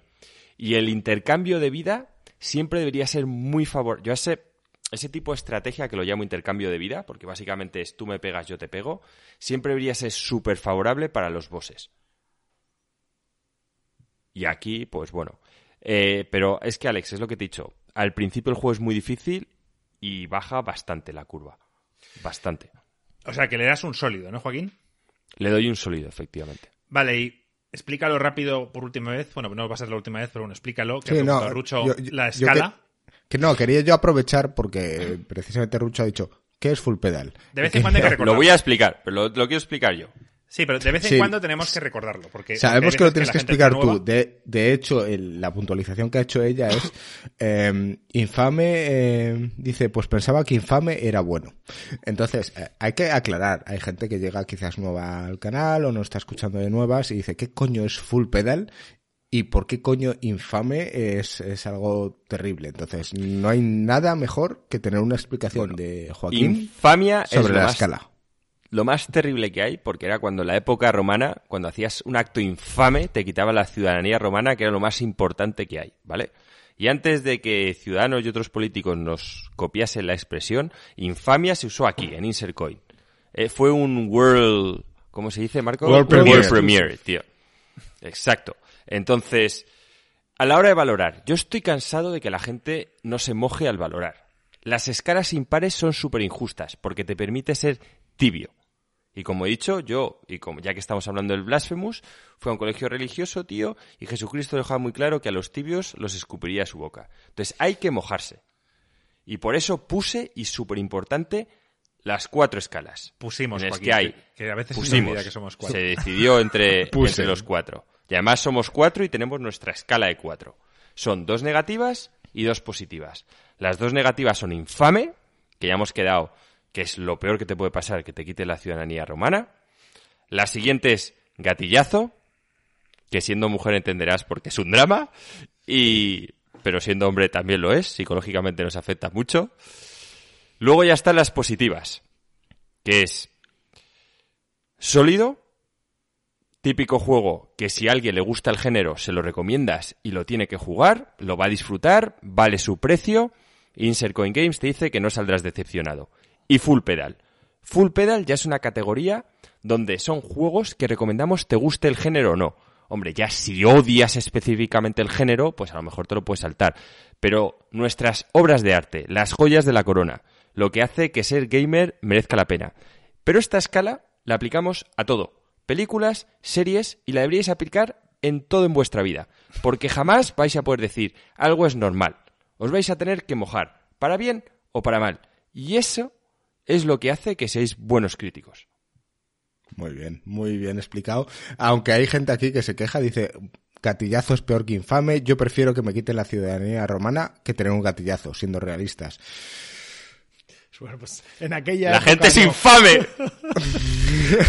ya, ya os digo que en aquella época no. De todos modos, em, sí, sí que esto me ha recordado a de dónde viene Full Pedal. Porque bueno, nosotros, es- esto es algo de nuestro grupo, ¿no? Desde hace muchos años tenemos un grupo donde estamos todos los amigos de toda la vida, se llama Full Pedal, pero no recuerdo el Yo sí. origen real. Nos pasó en Ibiza, Joaquín y a mí. Un amigo, un amigo que vino de, de un país. Se llamaba Juan el Gordo. Sí. Empezó- eh, llegó y le Contar la historia. No, o sea, es que no recuerdo exactamente. Fue, le, le explicamos la noche anterior, en plan, joder, pues salimos de fiesta y nos pasó esto y lo otro.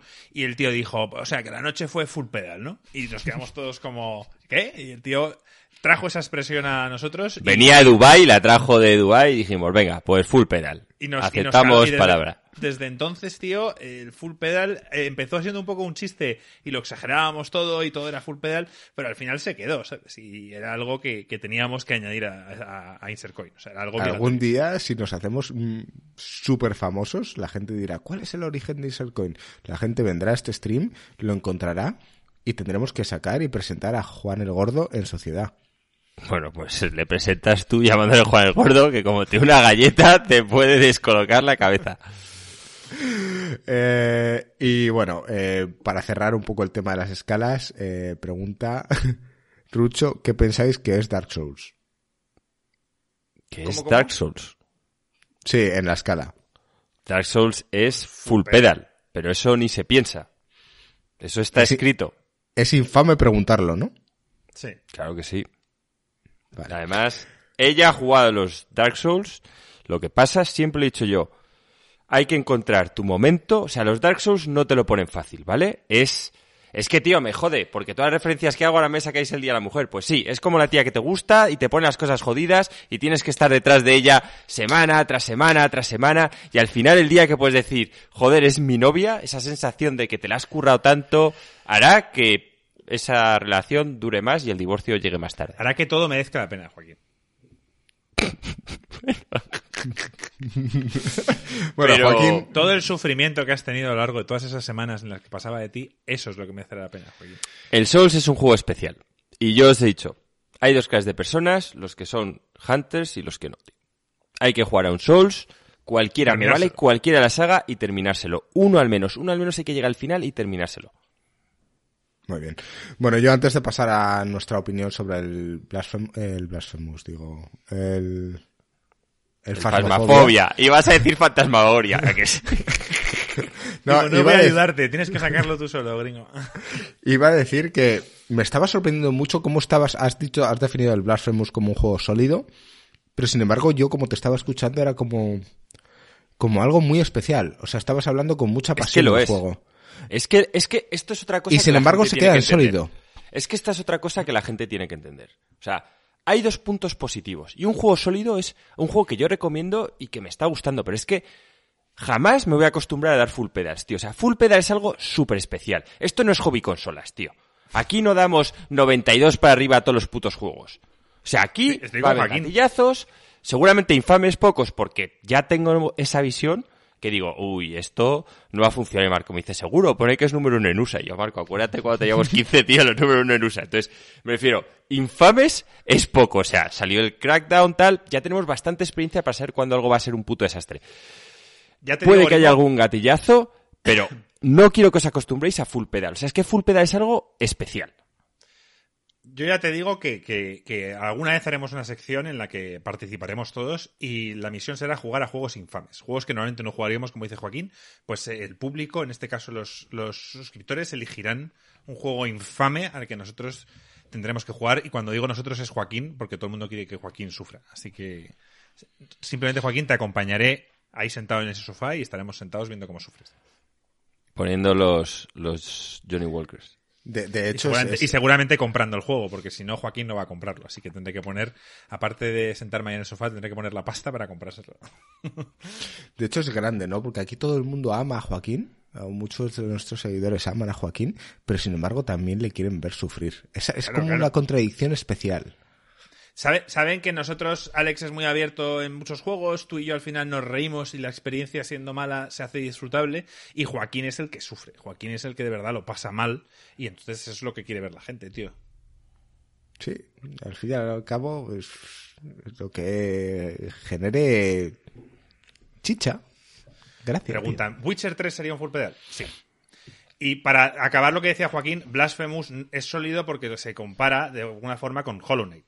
Es el mismo género y cuando el nivel está aquí, o llegas a ese nivel, o, o, bueno, seguramente te quedes por debajo, que es un sólido. Claro, también hay que hablar que el tiempo pasa, me refiero. Hay juegos que en su época, cuando salieron, eran full pedal de la Super Nintendo, pero si se lo das a una persona ahora, pues ya no es full pedal. O sea, es que el tiempo pasa, hay juegos que sacan dinámicas nuevas y es muy difícil estar ahí siempre y envejecer bien es muy difícil. O sea, cuando eres capaz de recomendar un juego de Super Nintendo a alguien y decirle que es full pedal, eso ya tiene un valor muy especial. Quizá, pues como podría ser la música de Michael Jackson, que es, atemporal, es muy difícil que algo se mantenga ahí arriba. Rucho, Stardew Valley es full pedal. Para mí. No vamos, a, no vamos a hablar para Marco, vale. Siempre. vamos a dejar aquí eh, la escala de valores. Creo que ha, dejado, ha quedado bastante clara ya. Eh, pero bueno, seguiremos hablando de juegos a lo largo de todos estos podcasts y bueno, largo y tendido. Hay muchos temas, como ya hemos visto en nuestro guion. Eh, tenemos muchos temas a los que hablar a lo largo de todo este año, así que mm, vais a tener chicha. Vamos a hablar del Phasmophobia. Eh, ese juego que Joaquín en, la presentación le ha llamado Fantasma no sé qué, Fantasmagorian, no, no sé, cada vez se ha inventado una palabra nueva. Es cierto que nosotros somos viejos gamers y lo que nos viene a la cabeza es el Fantasmagoria, tío. Ese juego de 7 CDs que era espectacular, tío, con grabaciones y unos montajes eh, CGI bastante cutres, pero, pero espectacular. Em, decir que, bueno, eh, en el podcast pasado o en el anterior habíamos hablado, oye, es un juego que puedes jugar cop, que es de miedo, tenemos que jugarlo entre nosotros cuatro o con gente del canal. Bueno, eh, dio la casualidad que Rucho, que está por aquí en el, en el directo, eh, también es streamer, si queréis darle una oportunidad, pasaros por vuestro, por su canal, eh, nos dijo, oye, ¿quién quiere jugar? Y yo dije, pues yo me apunto. Y Marco dijo, pues yo también. Y bueno, eh, Alex está currando eh, o está con la familia a tope y Joaquín nos ignoró totalmente. Pero el resto jugamos al Phasmophobia. Que en el fondo yo tenía ganas. Al final, eh, con la excusa de, oye, vamos a jugar cuatro personas, juntamos cuatro y, y la verdad es que mm, yo me reí. Es cierto que tenemos que puntualizar varias cosas, ¿no? Sobre este juego. Creo que son dos experiencias totalmente diferentes jugarlo sin saber nada del juego o jugarlo con un integrante que ya tiene cierta experiencia. Y creo que eso es parte de lo que nosotros experimentamos. O sea, yo en, y voy a ser totalmente sincero en mi experiencia, yo cuando mm, empecé a jugar eh, me vi abrumado con la cantidad de cosas que había. O sea, sinceramente. pensábamos que era un juego chorra y nos quedamos un poco diciendo, ¿cómo? ¿Qué, es todo esto?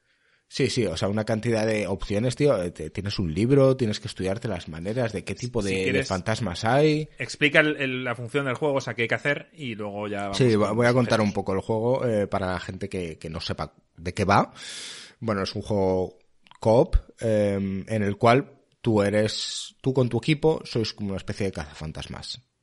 ¿Vale? Entonces vais a una casa que está embrujada, tenéis una serie de herramientas y tenéis que detectar qué tipo de fantasma está en esa casa. y salir con vida. Obviamente. Eh, hay diferentes tipos de fantasmas, que si los jinn, que si los demonios, que si los poltergeist, que si tal. Cada uno tiene sus acciones que, que varían dentro de cuando entras en la casa a investigar. Ahora, hay varias cosillas interesantes sobre el juego, que es que tú puedes hablar con tu equipo in-game, in-game de dos maneras. Una por cercanía, eh, si estás en la misma sala puedes hablar, pero tienes que susurrar porque si estás en la misma sala donde está el ente, te escucha. Le puedes cabrear, tal, y entonces se puede manifestar. O si estás en salas diferentes, hablas con un walkie. Lo de walkie es espectacular. Y se oye que te cagas. Mola que te. Hace un efecto muy chulo. A ver, no se juega en Discord, se juega con el chat in-game. Entonces, cuando usas, le das la tecla de walkie porque estáis en habitaciones separadas y no, no se escucharía, evidentemente, hace el efecto de walkie en la voz. Y, eso es la polla. La primera vez que lo escuché me quedé muy pillado diciendo, joder, qué, guapo, ¿sabes? Escuchaba a gringo en plan, cambio y corto. y, era la hostia. Sí, esto, estuvo muy divertido. Ahora, en eso consiste. Eh, sabéis, los que me habéis visto a mí jugar a muchos juegos, al principio empecé con, con el tema, eh, vamos a ver de qué forma nos reímos haciendo esto. Em, Y luego, pues, eh, Rucho con, con su compañero, eh, la verdad es que está, Sanchano, estaban muy metidos en el tema de, de, como decía Marco, muy roleplay, ¿no? Estaban ahí. Y lo hacían bien, ¿eh? O sea, es como hay que jugarlo. Al final, Eduardo Sí. y yo estábamos un- la primera partida un poco como de cachondeo y ellos estaban metidos en el papel. O sea, en plan, oye, no, esta habitación, hay que, hay que averiguar qué ha pasado aquí, no sé qué. Lleva el cuánto. crucifijo, no, porque me voy a llevar aquí a ver si hay huellas, tal. Susurrando. Eh, estaban muy metidos. Y es verdad que si haces muy roleplay o realmente sabes cómo jugarlo, eh, también es muy divertido. Pero creemos que también tiene una parte de experimentación o diversión el, desconocer el juego por completo. Es cierto que nosotros cuando empezamos, eh, pues ya fuimos un poco guiados. No, hay que primero encontrar con el termómetro dónde hace frío, en qué sala, porque ahí es donde está el ente. Bueno, pues no, hay que dejar el libro en el suelo por si quiere escribir. Hay que, entonces había varias cosas que creo que esa experiencia, Marco y yo nos la perdimos. El, vivirlo, aprender sin tener ni puta idea. Que, que no estoy echando eh, culpa a la experiencia, simplemente la, transmito para que la gente a lo mejor fuera pues puede llegar a entenderlo, ¿no? Hay, hay dos tipos de juegos, jugar con alguien que ya realmente sabe jugar o intentar averiguarlo por tu cuenta. Porque yo recuerdo, empecé a jugar y a los cinco minutos me mataron. Fui el primero en morir. No sabía que al morir entras como un estado en el cual oyes a los demás, pero ellos no te oyen a ti, porque estás muerto y lo ves. Pues eh, experimentar estas cosas por ti mismo también mola. Pero no, no estoy diciendo que el juego no sea divertido. ¿eh? Creo que este juego merece volverlo a jugar. De hecho, Marco y yo ya lo hemos comentado que, que tenemos ganas de volver a jugar y seguir experimentando. No, no sé si quieres dar alguna puntualización, Marco. No, sí, Rucho, Rucho se disculpa en plan, "Jo, lo siento chicos, no, no, para nada. Es Nada, nada culpa". que ver. No, no estoy No, ni lo- mucho lo menos criticando eso. ¿eh? La- la- estoy diciendo que son dos tipos de experiencias. Disfrutamos mucho más la segunda y tercera y cuarta partida creo que jugamos que la primera por el simple hecho de que como no sabíamos qué hacer y al final eh, vosotros teníais más experiencia y queríais pasar la pantalla, pues nosotros simplemente os seguíamos y saca esto y tira lo otro y no sabíamos muy bien por qué lo hacíamos. A lo largo de las partidas ya fuimos descubriéndolo. O sea, tú al final eh, un espíritu, o sea, los espíritus tienen, por ejemplo, hay un espíritu que si la temperatura baja a menos X grados es un tipo de espíritu, pero si no baja tanto es otro. Y tú al final, con los distintos utensilios que tienes, tienes que averiguar qué espíritu es. Algunos eh, son más agresivos, otros no, etcétera. Entonces, eh, luego nos enteramos que todos estos artilugios que puedes utilizar, ellos ya los tenían porque los tienes que ir adquiriendo según vas pasando partidas. Tú vas ganando dinero en esas partidas y vas comprando distintos objetos. Ellos ya los tenían todos, o bueno, o muchos de ellos. Nosotros entonces nos vimos con mazo de objetos que no sabían para qué servía cada cosa. Y al final... Claro, o sea, realmente la experiencia que, nosotros vivimos es que estábamos en una furgoneta con un montón de estadísticas, con unas instrucciones, tío, que eso parecía un puto máster, te lo juro. Y, y que si un distorsionador de EM, una cámara de fotos, una cámara de vídeo, un crucifijo, un libro, un, o sea, había un mogollón de, de opciones que linterna cuando- ultravioleta. Eh, linterna normal, el, el trípode, el trípode gringo. El trípode, o sea, había mil mierdas. No estoy diciendo que... Pero claro, a nosotros, yo lo estoy recordando, tío, y digo, es que me tengo que hacer un puto máster. Y hay Y cosas claro- random que creo que no vivimos. O sea, por ejemplo, eh, hay, por lo que tengo entendido, el fantasma te puede susurrar, algo que yo no escuché en ningún momento. Eh, eso tiene que acojonar la hostia. Por ejemplo, cosas que cosas de esas no me pasaron. Eh, simplemente el fantasma venía y, y yo parece ser que o te escondes en otra habitación en la que no está el fantasma y cierras la puerta o básicamente te mueres, que es lo que me pasó a mí en la segunda partida. Entonces hubo una serie de cosas que no entendíamos o que creo que son mejorables, más bien. O sea, creo que este juego está en Early Access, no se ha puesto todavía a la venta como tal y, y creo que es mejorable. Hay muchas, sobre todo los controles. Los controles en PC eran pues, complicadísimos. Infames. Sí, o sea, la B era para hablar por walkie-talkie, la V era para hablar normal, eh, la T era para encender la linterna. Y yo, Pero si no la tienes eh, eh, activada, es, es como si tienes la linterna aparte, pero si la Sí. tienes en la mano tienes que utilizar el botón derecho del ratón. O sea, había cosas que sí, que se pueden mejorar a nivel... A mí me hubiese gustado jugarlo con mando, pero no me, no me estaba funcionando en aquel momento. Dice Rucho, con el mando de la Play es más sencillo e intuitivo. Sí, puede ser que esa fuera una de las cosas que tendríamos que haber hecho, porque al final sin el mando lo tienes todo mucho más cómodo, no es un juego tampoco de reflejos ni nada por el estilo. Que deberían hacer un tutorial, tío. Lo había, lo que, es pasa de es que... cazafantasmas. Pero. Joaquín, tío, parece que no Bill nos Murray, conoces. tío. Nosotros llegamos, tío, probamos un juego y ni tutoriales ni pollas, tío. Sería la... Pero el tutorial, imagínate que te lo da Bill Murray, tío, vestido de cazafantasmas. Te empieza a contar lo que tienes que hacer, tal, tiene que ser la polla, tío. Yo creo que este juego gringo, una vez ya sabes jugar, lo pones en difícil y tiene que ser la hostia. Sí, vamos a ver, eh, decir que hay diferentes escenarios. Hay casas normales, hay cárceles o manicomios. Y hay niveles de dificultad en los cuales eh, hacen la experiencia mucho más divertida. Es cierto que nuestro aprendizaje en este juego fue complejo, porque al principio no teníamos ni puta idea, estamos con gente que sabía, y luego, como dice Marco, cada vez nos fue gustando más. De hecho, es gracias Rucho, por eso tenemos ganas de volverlo a jugar. ¿Vale? Si realmente la experiencia no hubiese sido buena, hubiésemos dicho, "Mm, no vamos a volverla a probar. Eh, pero sí, una vez ya sabes la dinámica, como dice Marco, apetece. Eh, es casi como un desafío, ¿no? Recuerdo que el primer enemigo que nos tocó, no sé si es porque lo pusiste en un nivel demasiado alto para nosotros para empezar, eh, a mí me mataron enseguida. Y creo que morimos todos, si no recuerdo mal. Puede ser divertido cuando, cuando es un reto. Y quizás, pues, Marco, tenemos que probarlo como un reto, ya sabiendo cómo se juega esto. Sí, sí, sí, sí. ¿Es algo que os llama la atención? ¿Os ha gustado lo que os hemos contado? ¿O decís, bueno, esto es una mierda, no es para nosotros? A mí me mola. O sea, a mí me parece que el concepto está súper chulo, la verdad. Me gustaría, me gustaría ver si, si, si, no sé, podemos hacer tiempo para, para encajarme en alguna partida o algo y Hay, co- hay cosas, Alex, que además no hemos mencionado aquí, tío. Tú estás en una sala y si en la sala, dependiendo del fantasma con el que estés, eh, puedes preguntarle, porque configuras el juego con tu lengua.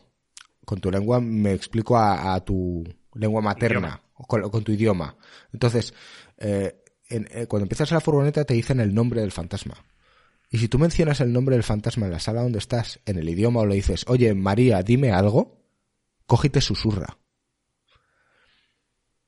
O, O te, hay o- alguien o ahí. le cabreas. Sí, sí.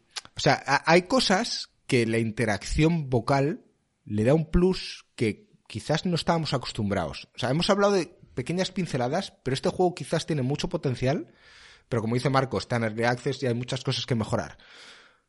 Pero tiene cosillas que...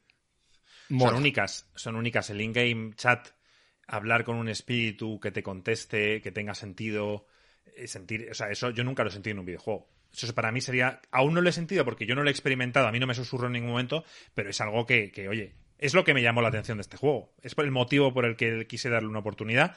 Mm, la experiencia por ahora no ha sido de full pedal, pero sí que es algo que me, que me llama la atención y que además veo mucho margen de mejora. Y creo que, bueno, pues que creo que ya se les ha pasado el boom que hubo en el confinamiento, que muchos streamers famosos decidieron jugar este juego, ahora ya está todo más tranquilo, ahora tienen tiempo de trabajar y de mejorar.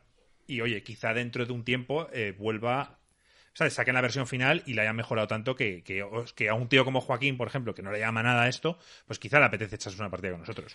El concepto sí que me llama la atención. A ver, el problema es, tienes que jugar obviamente con gente que se lo tome en serio, porque si no, la experiencia se va a tomar por culo. Sí. Está claro, si juegas a un juego de estos y hay alguien riéndose, pues me refiero, no vas a pasar ni miedo ni tensión. Creo que da para mucho, o sea, se le puede poner clases y que no todas las clases puedan usar los mismos objetos, que Sí, mediante dinero o experiencia puedas tener unos objetos u otros. ¿Por qué me habláis de clases? Pues las típicas clases a lo mejor puede ser el, el típico tío que El has tenido una infancia, sí, y oyes más al fantasma que los demás. O sea, creo que este tema de cosas paranormales, Que o a lo un juego mejor... de comunicación. Exacto, Aquí hay cosillas que, solo- tampoco te hemos comentado, pero hay ciertas limitaciones. Tú no puedes llevar más de tres objetos. Entonces tú no puedes llevar todo lo que tú quieras. Entonces cada dos por tres tienes que ir a la furgoneta a recoger mierdas. Y cada vez que vas, hay riesgo de que el fantasma aparezca, se cierre la puerta y tengas que esconderte.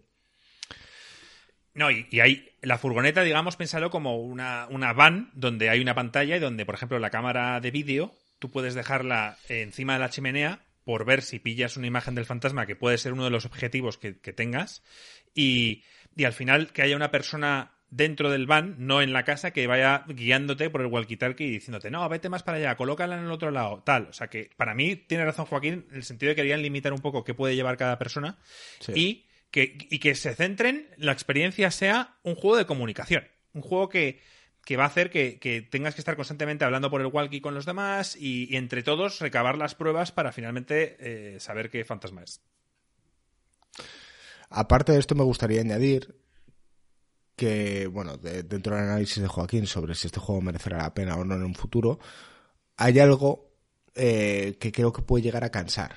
Eh, creo que las partidas, una vez ya sabes dominar el tipo de juego, pueden resultar ciertamente monótonas. No sé si me explico. Eh, como aquel Battle Royale que juegas, mueres o ganas y se repite lo mismo. Sí, tiene Bueno, que pero buscar- es que, es que yo el juego lo veo más como un juego de rol. O sea, me refiero, yo lo veo con un principio y con un fin. Me refiero, eh, creo que tú tienes tu empresa de cazafantasmas, lo llamo cazafantasmas por poner, ¿vale? Yo haría que básicamente estás en tu despacho con poca pasta, con tus cuatro colegas y te van llamando casos. Entonces, según vas cogiendo renombre, te van llamando casos más difíciles, donde puedes ir a sitios con fantasmas más difíciles y ganas más experiencia barra dinero, eh, la materia prima que queramos usar para progresar, pero que al final eh, tú montes ya como tu institución y eso más o menos sea cuando has conseguido cazar a todos los fantasmas.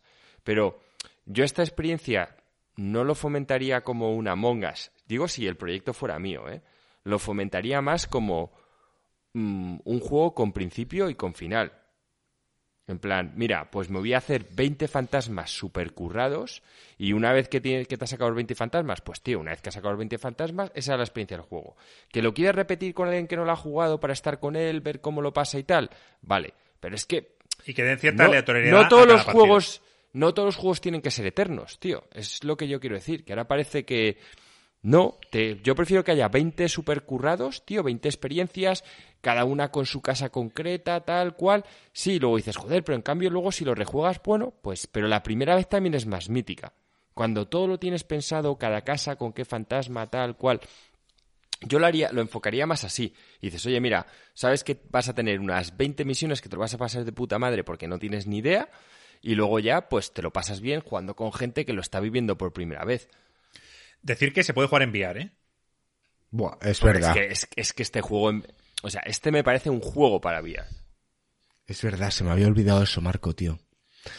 Ese juego en VR tiene que dar un cague.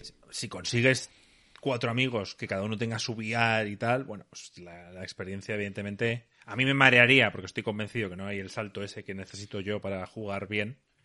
Pero, pero vamos, la experiencia sería la, la hostia. Estoy recordando cómo se corría en el juego. ¿Cree que, Era que infame, este infame. juego lo clasificaríais como una experiencia? Sí, yo sí. Yo no.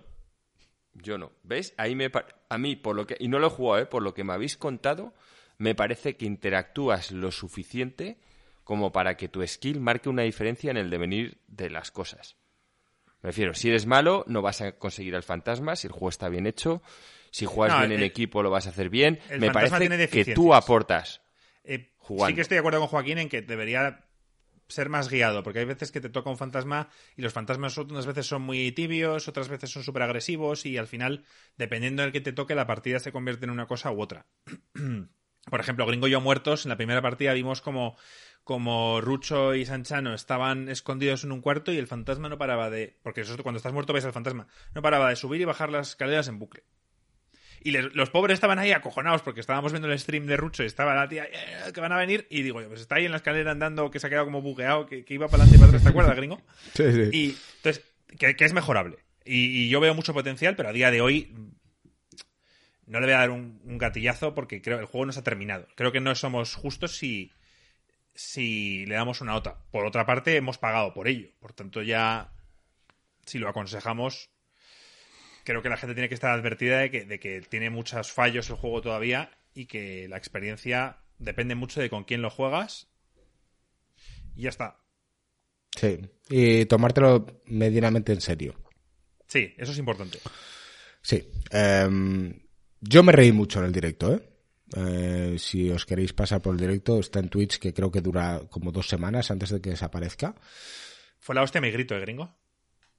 Que, que- cuando morías. Hubo un momento que me quedé solo, Gringo y Sanchan nos habían escondido en una habitación y yo sabía que moría y le di al walkie-talkie y empecé, no, no, me muero, me muero. Y, y luego lo escuché en el directo, tío, y es que con el efecto, con el efecto del, del walkie-talkie, te lo juro que parecía de película. No, sí, sí, era, era divertido. Em, la verdad es que nos lo pasamos bien, ¿eh?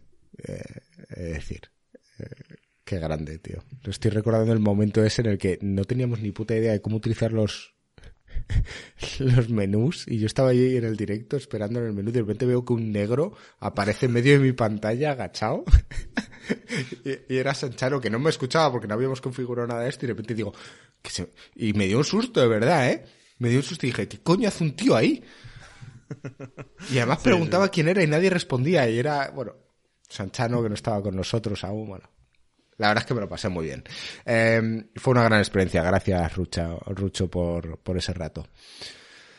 Y bueno, oye, hasta aquí creo que, que ha llegado nuestra opinión sobre el, el Fasmofobia, eh, Fantasmagoria para Joaquín. Em, chicos, he de decir que no hemos conseguido un podcast inferior a hora y media. Pero estamos cerca. Estamos Vamos cerca. Mejoramos. vamos mejorando. Eh, decir que yo sé, y hemos hablado con algunos de vosotros, eh, os encantan los podcasts largos. Eh, nos encantaría poderlos hacer así todas las semanas. Pero es cierto que no podremos, salvo que sea una ocasión muy, muy especial. Y también por el sano juicio de Joaquín, tenemos que acortarlos. O se echa siesta o... Yo no creo que. No. Hay que fijar una hora, pero al final hay veces que, que nos forzamos a, a- a- a que sean largos y hay veces que, que, oye, pues que eh, Alex ha tenido un día duro en el curro, Joaquín no ha dormido siesta, lo que sea, y al final hace que, que, que no estemos al 100%. Y eso se nota. Y Sí. al final no es que le pongamos una donación al podcast, sino que durará lo que tenga que durar y no vamos a alargarlo artificialmente por, por, por el simple hecho de que sea más largo. Sí, efectivamente. Durará lo que tenga que durar. Y, y no sé, chicos, la verdad, ¿queréis hacer un off topic? Yo no tengo así a bote pronto. De, de hecho, en el chat estaban preguntando que cuándo voy a hablar yo de Attack on Titan. Y yo he dicho, pues yo sé que me quieren hacer un podcast especial. Lo que no sé es cuándo. Hombre, es que si vamos a hablar de Attack on Titan, yo le quiero dedicar tiempo. Ya. O sea, no es, no es algo para hacer cinco minutos. Vale, vale, Sí. yo solo digo que yo solo he visto la primera temporada. Pero, pero eso es lo que habíamos dicho. Tienes que ver Sí, la sí, primera sí. temporada, parar y luego. He parado. Pero una pena que no nos has avisado. Yo ahora tengo que verme la temporada de nuevo. No, no, no, Alex, no hace falta. No hace falta que te la veas entera. Claro que sí, tío. Claro que sí. La No, vemos no, te ves un resumen. Te ves un resumen. Es que si no vamos a eternizarnos la hostia y Gringo ya me ha dicho que está jodido porque quiere continuar viéndolo y no puede verlo hasta que grabemos un podcast. O bueno, puede verlo y mentirnos y decir, sí, sí, no, sí, hablamos. no, no, yo soy un tío fiel a mi palabra. Yo aguanto, tío, hasta que... Alex, con un buen resumen de, de media hora te vale para, para recordarte de todos los momentos míticos de la primera temporada. Yo me lo veo en 1,5, me- el tal, pero bueno. ok. En 1,5 te ves la- te lo verías. Claro, sabes, ya me lo he visto. O sea, no, no estoy diciendo que me lo tengan que ver todo tal. Es en 1,5, igual te vas en plan saltando, en plan las partes que es un combate que ya conoces y das y ta, ta, ta, te saltas el combate tal. O sea, lo puedes ver mucho más rápido, pero te lo ves. Tienes que, tienes que entenderlo, tienes que volver a entrar. Fijamos entonces la semana que viene para primera temporada de Attack on Titan. No, pero no va a ser, tiene que ser un podcast aparte, no puede ser el podcast de videojuegos que hacemos todas las semanas. O sea, ese, ese no puede fallar, esto tiene que ser un añadido, Joaquín. Tienes que quitarte tiempo en el fin de semana, tío, para, para buscar un rato para, para charlar de Attack on Titan. Vale, pues a ver, yo mm, este dom- el domingo os podría decir de Bueno, eso lo la hablamos caña. ahora, eso lo hablamos y os lo hablamos Sí, ahora después a del ir- podcast. Vamos a ir cortando. y Eh, nos quedamos con la semana que viene, yo el jueves emigro a Madrid. Entonces tengo cierta limitación de tantos días. Ok, ¿Vale? Eh, entonces vamos a no hacer un off topic. no, no hacemos off topic. ¿Vale? Me parece bien. Em, y ya la semana que viene, pues veremos a ver si sale un especial de Attack on Titan o no. Hay gente aquí expectante porque realmente yo como pongo cara de póker no saben si realmente me ha gustado y estoy aguantando para ver la segunda temporada o no me ha gustado una puta mierda pero estoy dando expectativas de que voy a ver una segunda temporada pero me da igual aguantar. La gente está aquí expectante. Eh, lo dejaremos para la semana que viene o quién sabe, dentro de dos. Eh, Joaquín, tío, como todas las semanas, despídete del podcast. Bueno, chavales, este podcast llega a su fin. Ha sido un pequeño paso para Insercoin, pero un gran paso para la humanidad. Os esperamos la semana que viene con más noticias de videojuegos, contaros lo que hemos estado jugando, pero centraros en hoy, en lo bien que os lo habéis pasado compartiendo con nosotros, en el miedo que pasa Marco y Gringo jugando al Pastarmaforia. y chavales, ¡vamos!